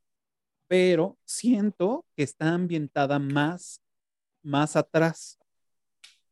Y otra, o sea, siento que está más, ambientada más atrás y siento que, el, que, que toda esa gente está envuelta en un, en un ambiente viejo y que el mundo es más moderno. O sea, todo lo que sucede alrededor de ellos es más moderno. Hablando de un celular, ¿no? Por decir, cuando, cuando, cuando Vincent agarra el celular, este, um, pues dices, bueno, esta es una parte más moderna, ¿no? Digo, entendemos que los celulares desde los 80 ya estaban, pero siento que toda la película y todos los protagonistas están sumergidos en una época más antigua de lo que se está viviendo alrededor de ellos. No sé si, si, si ustedes lo notaron así o saben algo, o más bien yo ya andaba yo muy, muy, muy elevado. Pues mira, e, eso, mi opinión al respecto es, eso tiene que ver con el asunto de ser, desde el título, del Pulp Fiction. Como, como te decía, el, el rollo del Pulp Fiction eran novelas de detectives, de, de crímenes, de asesinatos, de, de, suspenso, que se empezaron a publicar por ahí de los 30, los 40, ¿no? O sea, la, la, el, el, el, rollo del detective privado tal como lo conocemos ahora, eh, que hasta el Pato Lucas lo ha hecho, este de la gabardina y el sombrero, y que es un ex policía alcohólico, que a veces es más cabrón que los propios ladrones, eh, la fe fatal, todas estas figuras que son tan, tan evidentes para nosotros ahora, surgen en ese momento. El, el cine noir surge a partir de la literatura pulp. Eh, los grandes del, del hard boil, que es el género este de detectives, de detectives negros, que son Raymond Chandler, Dashiell Hammett, este, Mickey Spillane, que crearon a, Mike Hammer, a Sam Spade y a Philip Marlowe, los personajes que hizo Humphrey Bogart en, en las adaptaciones de sus libros. La intención del cine negro al adaptar el noir, eh, del noir al adaptar el Pulp Fiction, es que sea atemporal. O sea, tú, tú lo ves y, puedes ubicarlo eh, eh, en cierta eh, espacio temporal, pero resulta difícil ubicar exactamente, a menos que veas un coche o a menos que veas algún, un teléfono o alguna cosa por el estilo, que ubicas dentro de dónde está. Pero la idea del noir y de crear estas escenografías oscuras, donde llovía, donde casi siempre era de noche, era justamente esa idea de, de no ubicar donde, donde estabas, ¿no? Podía ser Nueva York, Ciudad Gótica o, México DF. Transporta Tarantino esa influencia del cine noir a Pulp Fiction y le da ese aire atemporal. Ahora, el, el, el Jack Rabbit Slim es una un, guiño, una copia a, cualquier cantidad de cafeterías y de, restaurantes temáticos que salieron justo como tú dices, Cafa, en los ochentas. Por ejemplo, los Johnny Rockets. estos lugares de hamburguesas que también era, y que hasta los meseros están como, como el uniforme es como de los, de los meseros cincuenteros y está la música y, el cromo, eh, que es muy, muy rollo cincuentero, ¿no? Entonces, esa mezcla temporal donde de repente te aparece un teléfono celular y, dices, ¿qué hubo? la pelea de box, e, el cuadrilátero podría ser una pelea de box de los años 30 o de los años 40, ¿no? O sea, no, tú no ubicas este lugar como un, como un estadio nuevo, ¿no? El, MGM de Las Vegas, ¿no? Ahora donde se hacen las peleas de box. No, es un lugar que, que podría estar ahí desde quién sabe cuándo, ¿no? la casa de empeños, pues podría ser una casa de empeños de los 70s o, de los 80s o de los 30s, ¿no? Entonces, este, es esa, esa intención, que es una intención de hacerlo atemporal y de que no ubiques exactamente dónde estás metido, es jalado así completamente de la influencia del cine noir y del Pulp Fiction, que son los, los ejemplos literarios de donde sale todo esto. Ahora, hasta lo lleva en el título de la película, ¿no? Entonces, es, es por eso que, que de repente, y además no importa, o sea, finalmente es lo de menos en qué época es. Sí, claro. Como tampoco importa qué demonios hay adentro del portafolio. O sea, al final. Sí, no, a mí, a mí me daba curiosidad porque sentía, sentía que todo lo que estaba alrededor de ellos sí. era más actual y que ellos eran una onda más vieja, o sea, como que me hacía, y también mucho cuando, cuando él va con, con su personal Jesus a comprar, que le dice, no, la, la, coca ya pasó de moda, lo que ya regresó es la heroína, y dije, güey, o sea, también estamos hablando de otros, de otras épocas, ¿no? Ahora, eso, eso es muy de los noventas, o sea, el, el, comeback de la heroína, porque los ochentas fue la coca era la reina. Y, pues eso lo ves, por ejemplo, en American Psycho, ¿no? Sí, en los 70 completamente era la, heroína, ¿no? Sí, sí, pero, pero la heroína en los 70 era como de eh, era una cosa así como muy escondida y como muy, no, no era, y además era, era como, voy a decir algo muy feo, pero era de negros, la, la, heroína en los setentas, ¿no? Ahí existe ahí todo este leyenda negra de que el gobierno de Estados Unidos metió la heroína a los guetos a propósito, ¿no? Para claro. la de diezmar a la población, ¿no? Entonces, a diferencia de los ochentas, que la coca era una droga glamorosa, era, además, contaban en aquel entonces que no causaba adicción, que era una, una droga recreativa donde te la ibas a pasar de poca madre. Y no, hombre, no, no te enganchas, güey, no. Entonces, regresa la heroína en los noventas y esto también eh, tiene que ver con el grunge. Y con, con todo el, o sea, la resaca del mundo después de la gran fiesta que fueron los ochentas, con la caída del muro de Berlín, que es el, el remate espectacular en el 89, y entonces empiezan los noventas y es como la resaca después de la gran fiesta.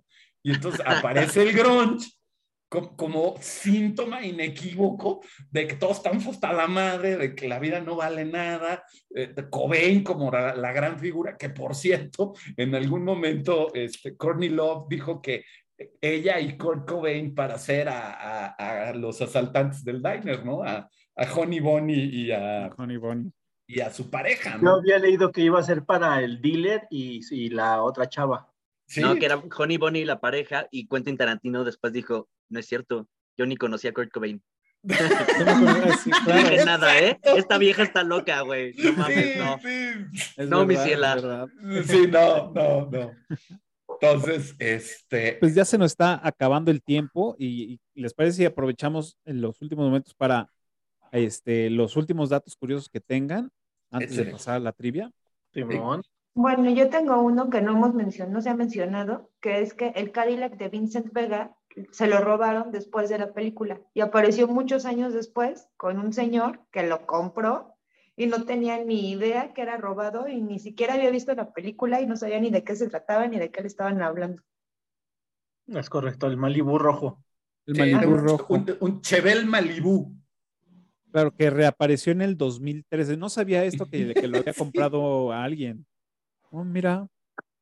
Que porque aparte también decían que, que a, que a este Tarantino, porque supuestamente este carro era de Tarantino, Sí, y que a él le cagaba, o bueno, pues no le cagaba, sino más bien le, le- le decía, güey, ¿cómo voy a andar yo este, con este carro descapotado? Me van a saltar, ¿no? Entonces dijo, bueno, mejor lo meto ahí a las películas para que sirva de algo de props y demás. Y pues se lo robaron y dijo, bueno, ya, qué bueno, ya me dice esta madre, ¿no? Pero pues regresó varios después. apareció. Este, yo quiero hacer mención de la referenception que hay. Este, Referenception. Sí, porque, ¿sabes? Este, yo me, acuer- me acuerdo mucho de, de esta escena donde, donde Marcelo Guardas va cruzando la calle con el café y así, y está Watch en el auto.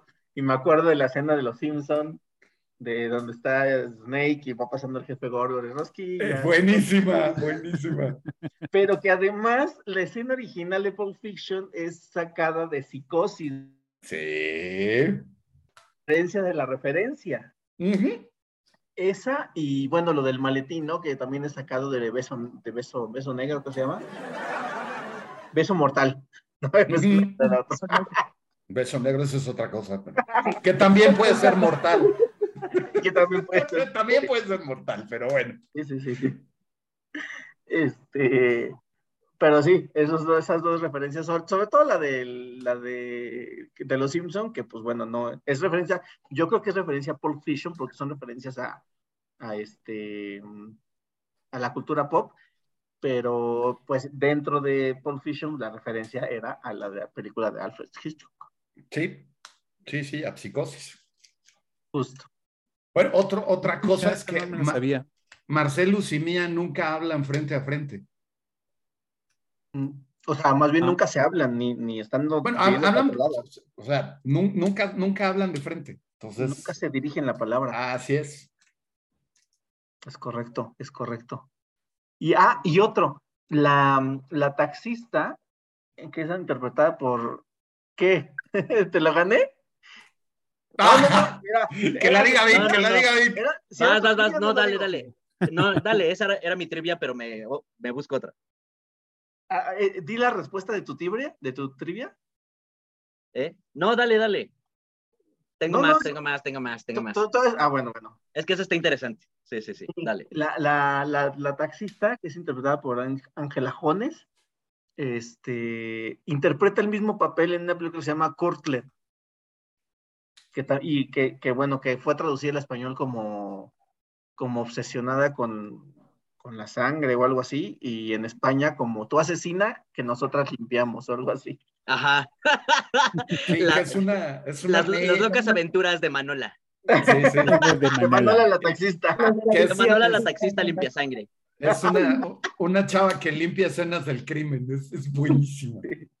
y que conduce un taxi Ajá. y por eso está obsesionada, pero de hecho, sí, ese personaje es, no es de Quentin Tarantino, sino es de ese corto que menciona JC.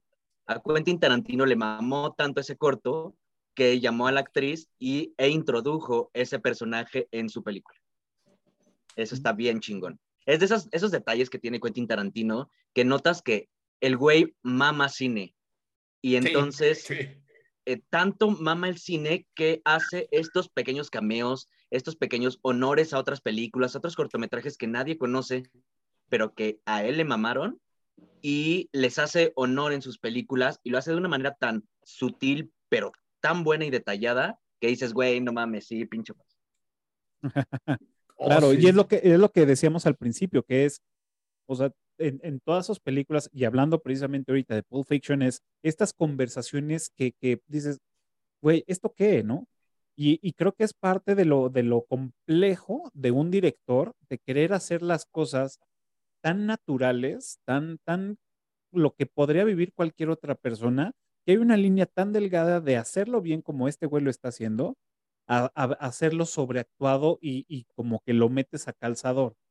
Entonces, todas estas, estas conversaciones de, de, de, de Honey Bunny con, con su güey en el restaurante, de platicar con lo que ya decían de las, de las hamburguesas, este, todo este tipo de, de, de, pláticas normales que cualquier otra persona podría tener en cualquier lado del mundo, las hacen tan bien y las actúan tan bien que, que, que pasan de un, de un, a un panorama más creíble y que hasta incluso haces este mm, match y te sientes a gusto escuchando y viéndolo. Entonces es algo como interesante, como estar en el chisme de, de alguien que está platicando algo, ¿no? Cuando estás en el restaurante.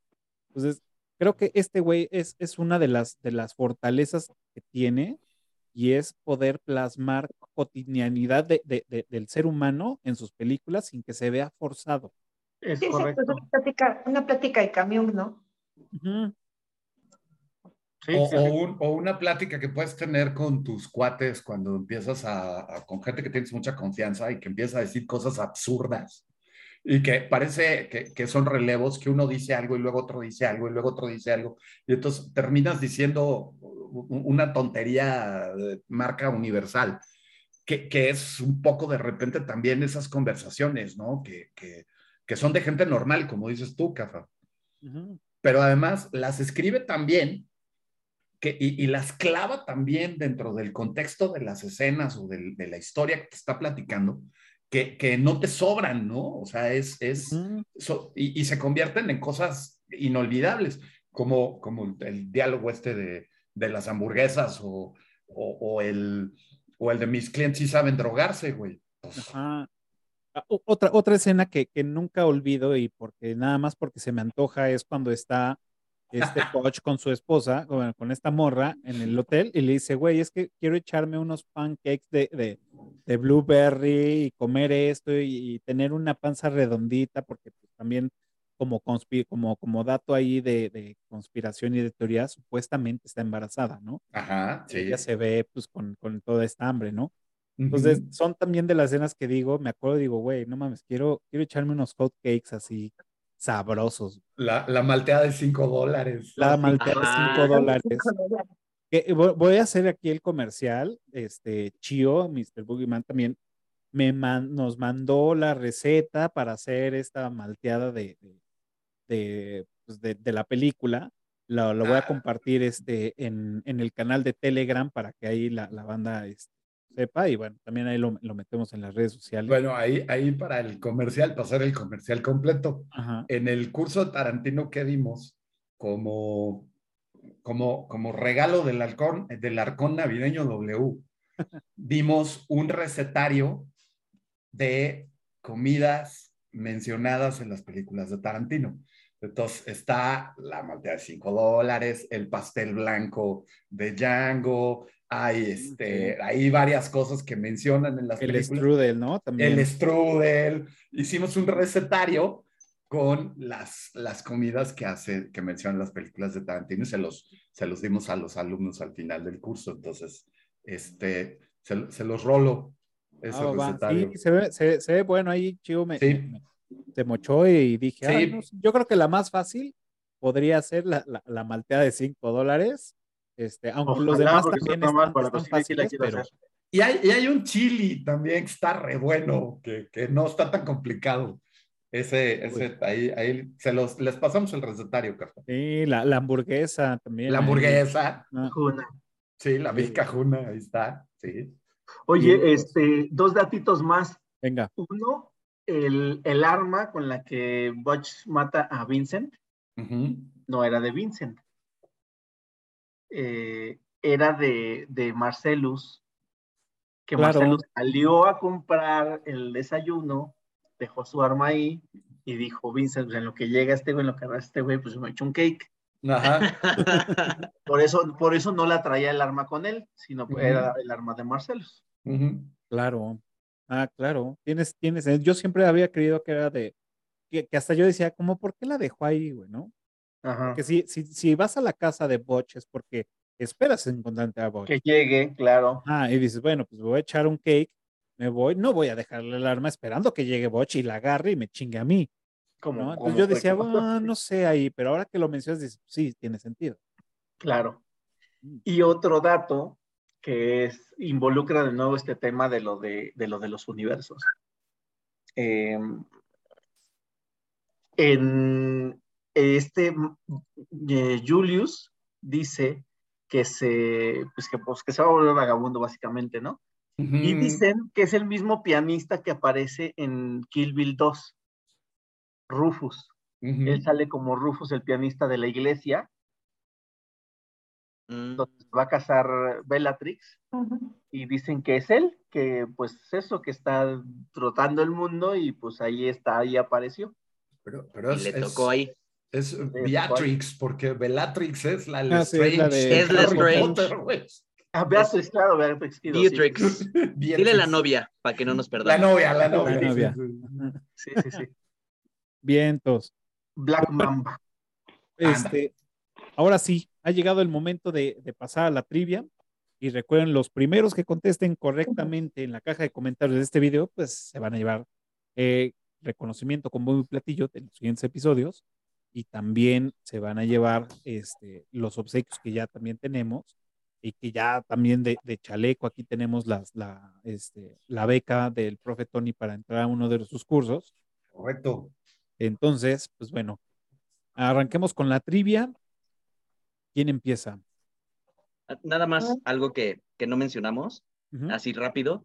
eh, también dentro del genio de Tarantino y sus películas y todo, la, la música que siempre va con la historia, siempre nos cuentan una historia la música y sus supervisores musicales son unos chingones, porque en todas sus películas, especialmente en Pulp Fiction, este, la música es un personaje extra que Cabrón. también juega un papel importante y se la maman, es increíble. Ya, es lo que quería decir.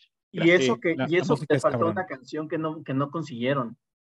Les faltó una canción que no consiguieron. Eh, me, me- bueno, ya lo dije, pues ya para qué no. Este, y el- para Era mi trivia. Sí, ya, ya fue, ya fue. La de My Sharona. La de My Sharona De, se de la. Eh, se, se- se la ganaron para otra película que salió ese mismo año. Ok. Ah, mira, no, no sabía de esa.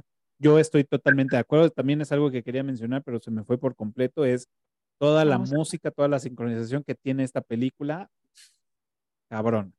Todo el Sí, porque- soundtrack, todo, o sea, realmente lo hicieron muy cabrón. Y que de ahí se, se, se, este, se colgó Black Eyed Peas para sacar este, este cover, ¿no? Ajá, claro. Pero también la que más se me quedó en, en la mente de esta película es la de You'll Be a Woman Soon, Oh, este, que es justamente cuando Mia se va a drogar con, con la heroína y ajá. se da, se da la, la sobredosis y es así como de, hey, you'll be a woman soon, después de esto no vas a ser la misma pendeja. Exacto, exacto, exacto.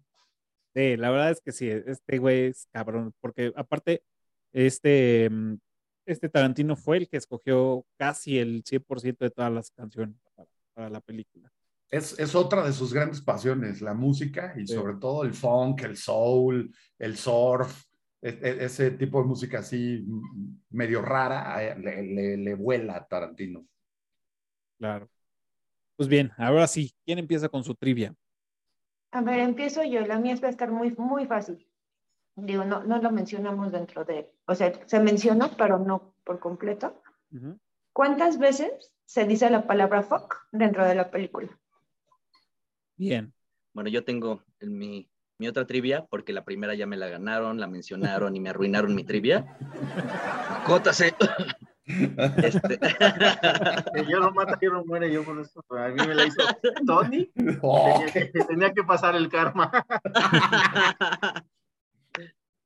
bueno, de mi trivia, a ver, denme, si quieren alguien más, pues está pasando un avión. Acá igual, ¿eh? Yo creo que vivimos cerca. Sí, ahí está, ya. Este, de lo que hablaba Tony, que a Tarantino le cagan los product placements, le cagan. Entonces, en esta película, ¿cuántos product placements hubo y cuáles fueron? Pues si quieres yo, y una, Ah. una facilita. Este, todo el mundo cuando oye las, las primeras notas de, de la canción, del que es el tema de Pulp Fiction, todo el mundo dice, ah, la de Pulp Fiction. ¿Cómo se llama la canción y quién la toca? Ok. Bien, bien, bien. O sea, no es la de Pulp Fiction. Sí, sí, claro. Hombre. Sí, sí, sí. Es buena, es buena.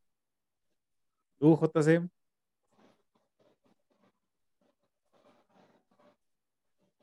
Ay, pues mira, este, mm, yo les comenté hace rato que el papel del dealer iba a ser para Quentin Tarantino, pero como quería estar al pendiente de la escena de lo de la aguja, pues hizo el papel de Jimmy, ¿no? ¿Mm? Eso significa que para la escena donde Quentin Tarantino estaba haciendo a Jimmy, alguien más estaba detrás de las cámaras en lugar de Quentin Tarantino. ¿Quién era el que estaba detrás de las cámaras? Bien, bien, bien, bien, bien arreglada, ¿eh? Bien arreglada. Eh, yo tengo una muy, muy, muy sencilla, muy, muy, muy sencilla. Y es, ¿cómo se llama el restaurante donde bailan Mia y Vincent? Facilita. Si pusieron atención, no van a tener ningún. Pues ahí si está no, la que, trivia. que vuelvan a oír el programa y ahí. Ah, también. Sí, porque lo mencionamos. Sí. Sí, hablando de eso, digo, este, algo que no dije es, supuestamente, yo tengo que, yo, yo todavía no lo escucho, pero supuestamente se escucha muy imperceptiblemente cuando se está oscureciendo la pantalla que nombran a otra pareja ganadora. Ah, sí, claro. Sí. Y aún así, Mia y Vincent llegan con el trofeo. Ah, Lo no, roban. no sabía. Ajá, a mí se me hace que lo tomaron como a la fuerza. A lo De- mejor el, el- el trofeo del Jack, del Jack Rabbit pues, Slim es el que viene en la maleta. Ándale. Y, y- No, y sin mira. querer, y sin querer, ya nos dijo la respuesta de tu trivia. cabrón. No, pues. No, No, mira, está, pero está eso buena sí esa. Tiene razón, JC, que el trofeo se lo roban Se, y se- se lo dan a otra pareja. Bueno, había ganado Ajá. otra. No, no, no, no, no, no, no había puesto atención a eso, fíjense. Lo voy a tener que ver otra vez, porque si no, no me quiero Ah, quedar con la duda. tener que ver otra vez. ¿Cuántas veces la has visto? Jota, millones. O sea, yo creo que, sí, yo creo que más de 15 veces la he visto. Bien. O sea, me Yo es la única película que tengo en tres formatos. Blu-ray, Oh. DVD y VHS.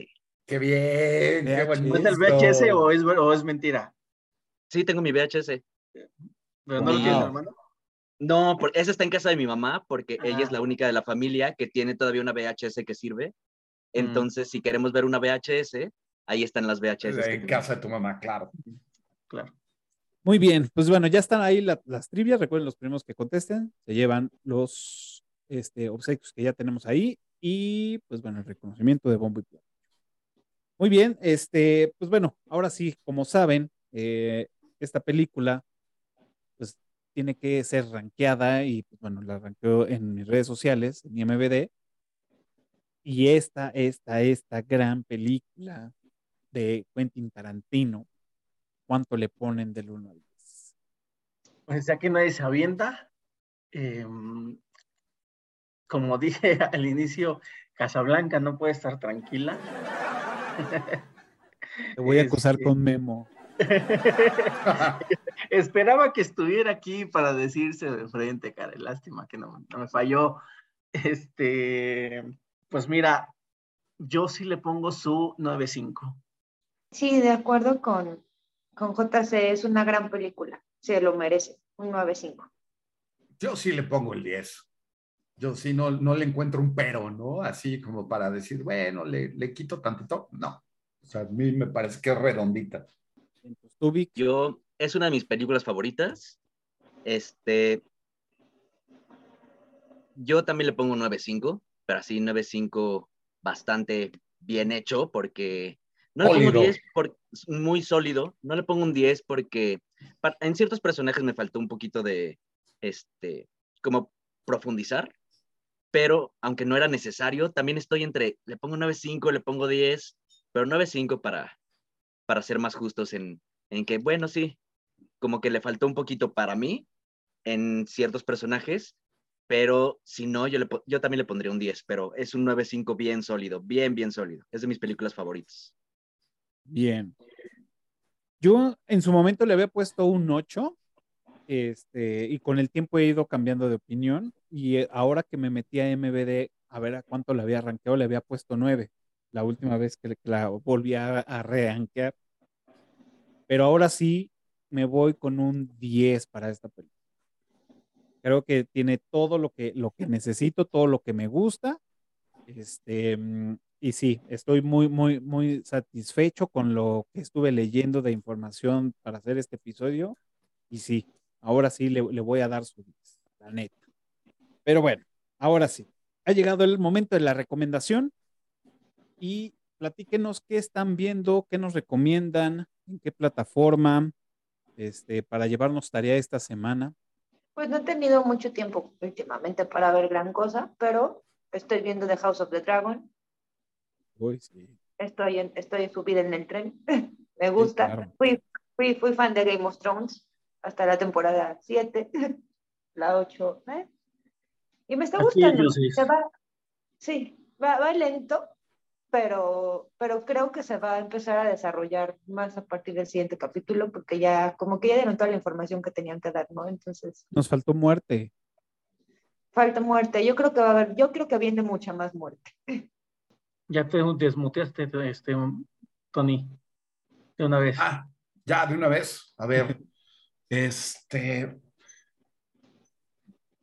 Pues así algo así muy, muy relevante. Ah, bueno, la, la, la película que recomendaste, Cafa, eh, hace poquito en uno de los, de los cortos, eh, Maldición, Ah, sí.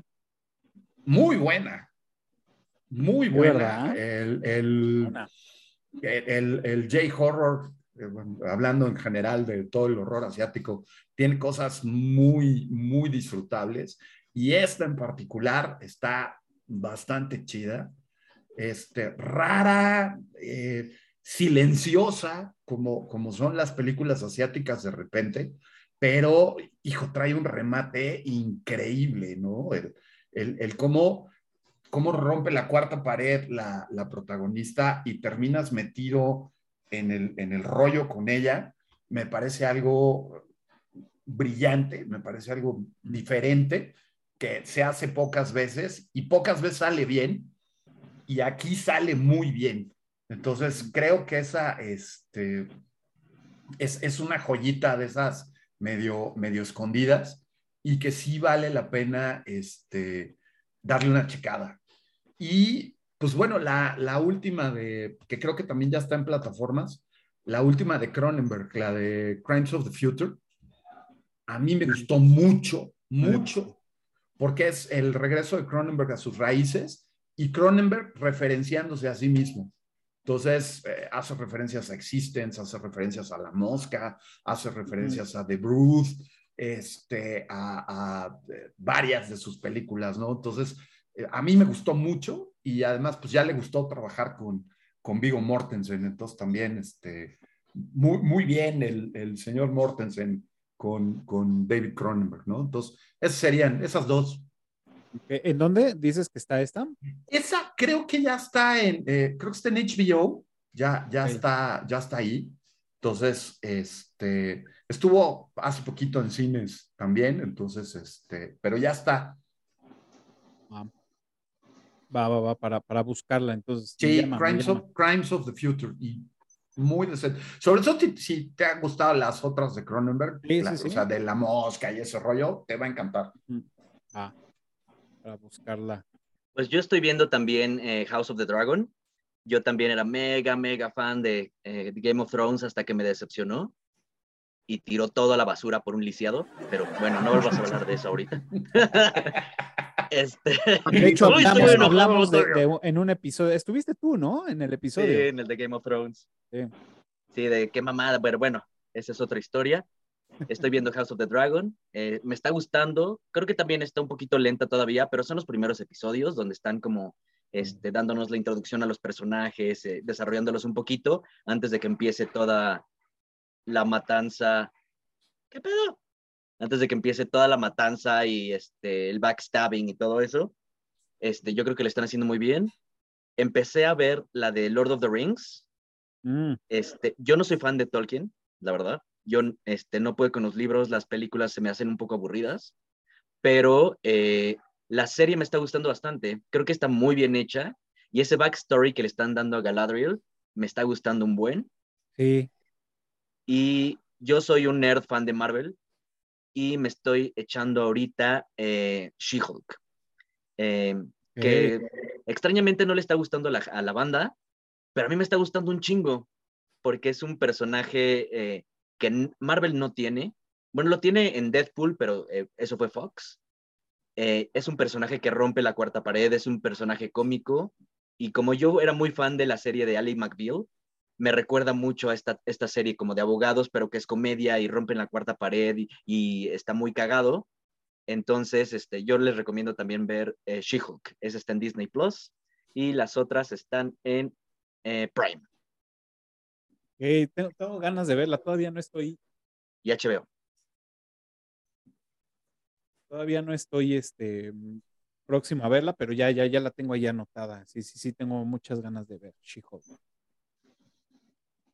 Tú, JC, ¿qué nos recomiendas esta semana? Em,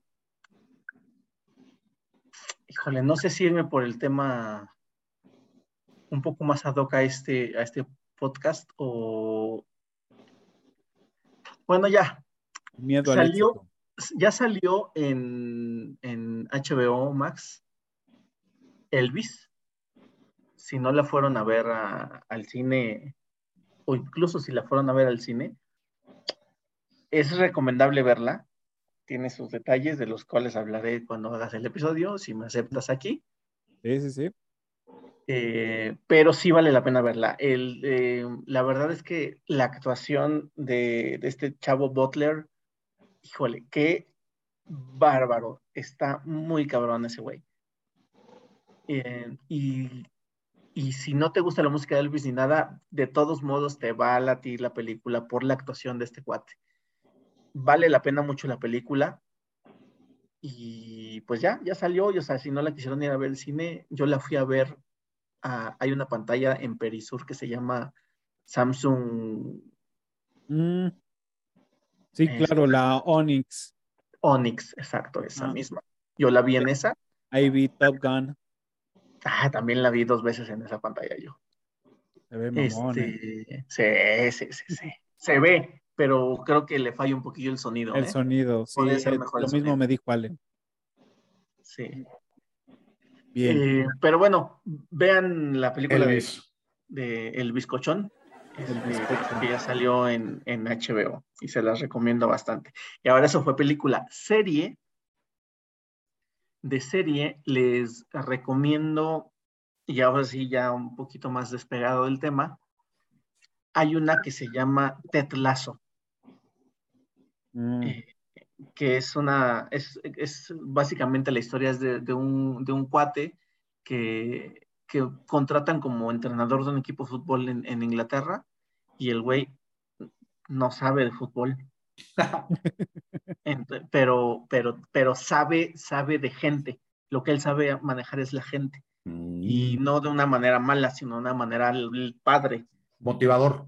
Sí, sí, sí. Es este, es un apapacho al corazón esa serie. Ah. Entonces, este, en algunos episodios, en algunos sí los deja como Ale, Ale le gusta, le gusta pero en mucho. general sí, está bonita la serie, entonces, este, se la recomiendo. Pues sí, Ale, Ale me ha dicho que, que, vea Ted Lasso. Todavía la, ahí la tengo formada. Sí, también está, está chingona. Pues yo digo, igual también me estoy echando este eh, House of Dragons, que también, pues sí, a mí me da mucha curiosidad cómo, cómo, qué va a pasar con lo que ya sabemos que, que tiene que suceder, básicamente, ¿no? Este, no quiero spoilear para la banda que no los ha visto, pero este, siento que va a pasar, o sea, bueno, más bien no es que sienta, va a pasar algo que, que no quisiera que suceda, pero la misma historia de, de, House of Dragons nos dice que va a suceder, ¿no? Que alguien va a matar a alguien y... y ah. Ah, yo va a valer madre. A los de HBO con la historia. Ajá, entonces, híjole, tengo mucha curiosidad de cómo, cómo lo van a hacer. Este, Estoy también viendo la del Señor de los Anillos, también me está gustando, sí, me gusta mucho el, cómo le están dando el, el, el papel a Galadriel. Este, yo eh, sí soy, soy fan, he leído los libros, he, este, he visto, tengo las películas, me encanta, pero sí, creo que también lo, lo, están haciendo muy bien, esperemos que sigan por allá. También Chio me recomendó en su momento, también de, de, producción de Marvel, que no es del MCU, pero es de Marvel, que se llama Hit Monkey. Este, Buenísima. Está muy buena, la acabo de terminar de ver y me encantó. Estoy preparando el Eructitus en corto para, para esa, esa serie. Me encantó.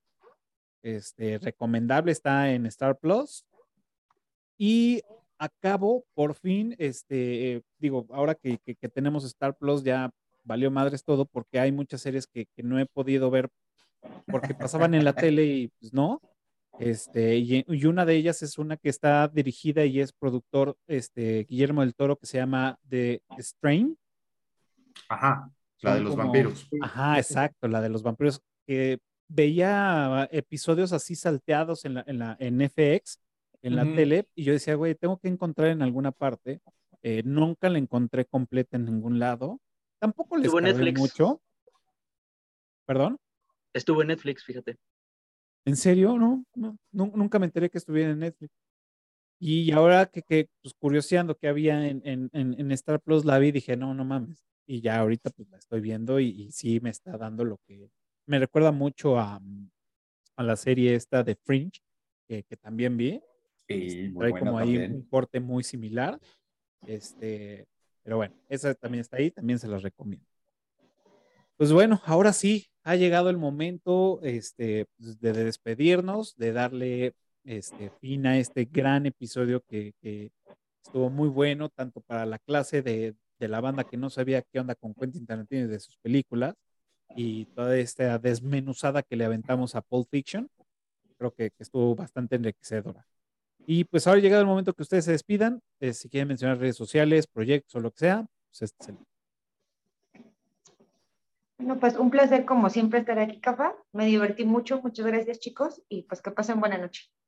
Muchas gracias, Ale. Gracias por venir. Este, yo agradezco nuevamente la invitación para estar aquí nerdeando un rato de las cosas que nos gustan. Este, a mí me pueden encontrar en Instagram como Vix Gaona o en Twitter como Vic Gaona. Ahí luego publico pues cosas y tonterías o lo que hago en el día a día. Si, si son chismosos, ahí está. Bien. Muchas gracias, Vic. Y siempre, siempre, siempre, siempre armando el, la, la, caracterización para, para, los episodios. Muchas gracias. Ándale, exacto, igualito. Bueno, pues a, mis redes sociales es Tony Goriknak con, con K, las dos de Goriknak. Eh, y también señor Boogeyman, que es la parte de los cursos y de los proyectos que tenemos. Ahorita eh, está corriendo el de Sangre, Sudor y Vísceras, más de 100 años de cine de horror, empezamos eh, hace un par de semanas. Esta semana toca hablar de los años 50 y del cine de horror de autocinema de, de, los años 50. El jueves, ya, el viernes estamos ya por terminar el curso de erotismo y horror en la literatura y el cine este, hablamos la semana pasada de justamente de David Cronenberg. Entonces, este, nos toca hablar de, del arte contemporáneo y el horror en otras manifestaciones, fotografía, escultura, pintura, ilustración, cómics, por supuesto. Y el sábado estamos con el curso de seis maneras de destruir al mundo, ya estamos también en la recta final de ese. Nos toca hablar, hablamos de distopias la semana pasada y este sábado vamos a hablar de la revolución de las máquinas. Entonces, cómo la literatura, la ciencia ficción y el cine han hablado cuando las máquinas se rebelan y destruyen al ser humano, pues va a estar, este, va a estar divertido. El retiro del horror que viene para el último fin de semana de octubre en Jalapa, que vamos a tener actividades, películas, conferencias, este, todo dentro del marco del desfile de Catrinas en la ciudad de Jalapa, que se da en ese fin de semana. Todos están cordialmente invitados. Y es el podcast de Refritorama, que eh, aparece capítulo nuevo este jueves, justamente eh, tenemos capítulo nuevo y eh, estamos con el, conteo del Salón de la Infamia, con los mejores villanos del cine y la literatura, pero próximamente empezaremos también a hablar de música y justamente ahorita que JC mencionaba Elvis, es, tenemos un podcast que está ya por estrenar con las mejores secuencias musicales del cine y evidentemente está contada algunas de las de los números musicales de la película de Elvis. Entonces, este pues por ahí estamos en todo eso. Síganos, no se los pierdan, son divertidos. Este, y pues encantado, Cafa, de venir a, a cotorrear de estos asuntos que nos apasionan y como siempre es un gusto estar aquí. Perfecto, muchas gracias, Tony. Ya pudieron ver toda la info aquí a, a, en este caso estoy ahorita aquí abajo de mí, donde están poniendo toda la, la info. Gracias, Cafa. Y ahí, ahí, ahí, estamos. Gracias a ti, Tony. Y bueno, una vez más, muchas gracias, Cafa, por recibirme aquí para decir estupidez y media. Tengo yo, bueno, me encuentran en mis redes sociales como JC-Vélez o JC-VLZ. Este, y tengo un proyecto que se llama Podcast Titánico. Es un podcast que sale todos los miércoles grabamos los jueves en Twitch. Y en ese podcast hablamos de lo que se nos vaya cruzando. Eh, hablamos de cine, hablamos de música, hablamos de películas, de series, de fútbol, de, de todo. De lo que se nos cruce, de eso hablamos. Eh, el día de mañana, espero no, no, es, Cafa, por favor, vuélveme a invitar, pero lo voy a tener que decir. Mañana sale el episodio de si el Club América es el Real Madrid de México. este, y, este, y este jueves grabamos sobre eh, una comparación de quién, es mejor, quién fue mejor, si Cantinflas o Tintán. Uh, oh, eso va a ser el jueves. Rudo, ¿eh? Sí, se va a poner bueno, se va a poner bueno. Lucha de titanes. Correcto, correcto, porque es, por, es porque es el podcast titánico, profe. Claro, claro. Así nos encuentran en todas las redes sociales como Podcast Titánico. Estamos en casi todas las plataformas de, de podcast. Estamos en YouTube, en Instagram, en Facebook y en Twitter. Muchas gracias, JC, por haber acudido también al llamado. Ya saben, eh, tiene, tiene el, el, el, sello de garantía también el podcast eh, junto con el del profe Tony. Están, están muy divertidos. Eh, y pues bueno, ya saben, eh, a nosotros nos pueden encontrar en todas las redes sociales como Electritos del Cine. También pueden escuchar este episodio y otro, cualquier otro en su plataforma favorita de podcast. Y pues bueno, donde inició todo esto, aquí en YouTube. Y pues, ya llegaron a este momento, les pedimos el paro que se suscriban, le den pulgar arriba y le piquen a la campanita, que de verdad nos ayuda muchísimo para que el algoritmo nos favorezca y que el señor YouTube, este, pues ya nos, nos se moche, nos se moche y nos mire a los ojos y sonriendo diga nuestro nombre. Correcto. o sea, se nota la educación de escuela católica. Bien, cafa. Pues ya estamos. Muchas gracias. Recuerden todos los jueves 12 el día un nuevo episodio. Este, y pues ya, tan tan, se acabó. Muchas gracias, Ale, Víctor, Tony, J, JC, perdón. Muchas gracias por venir y nos vemos el próximo jueves. Cuídense mucho. Bye. Bye. Bye.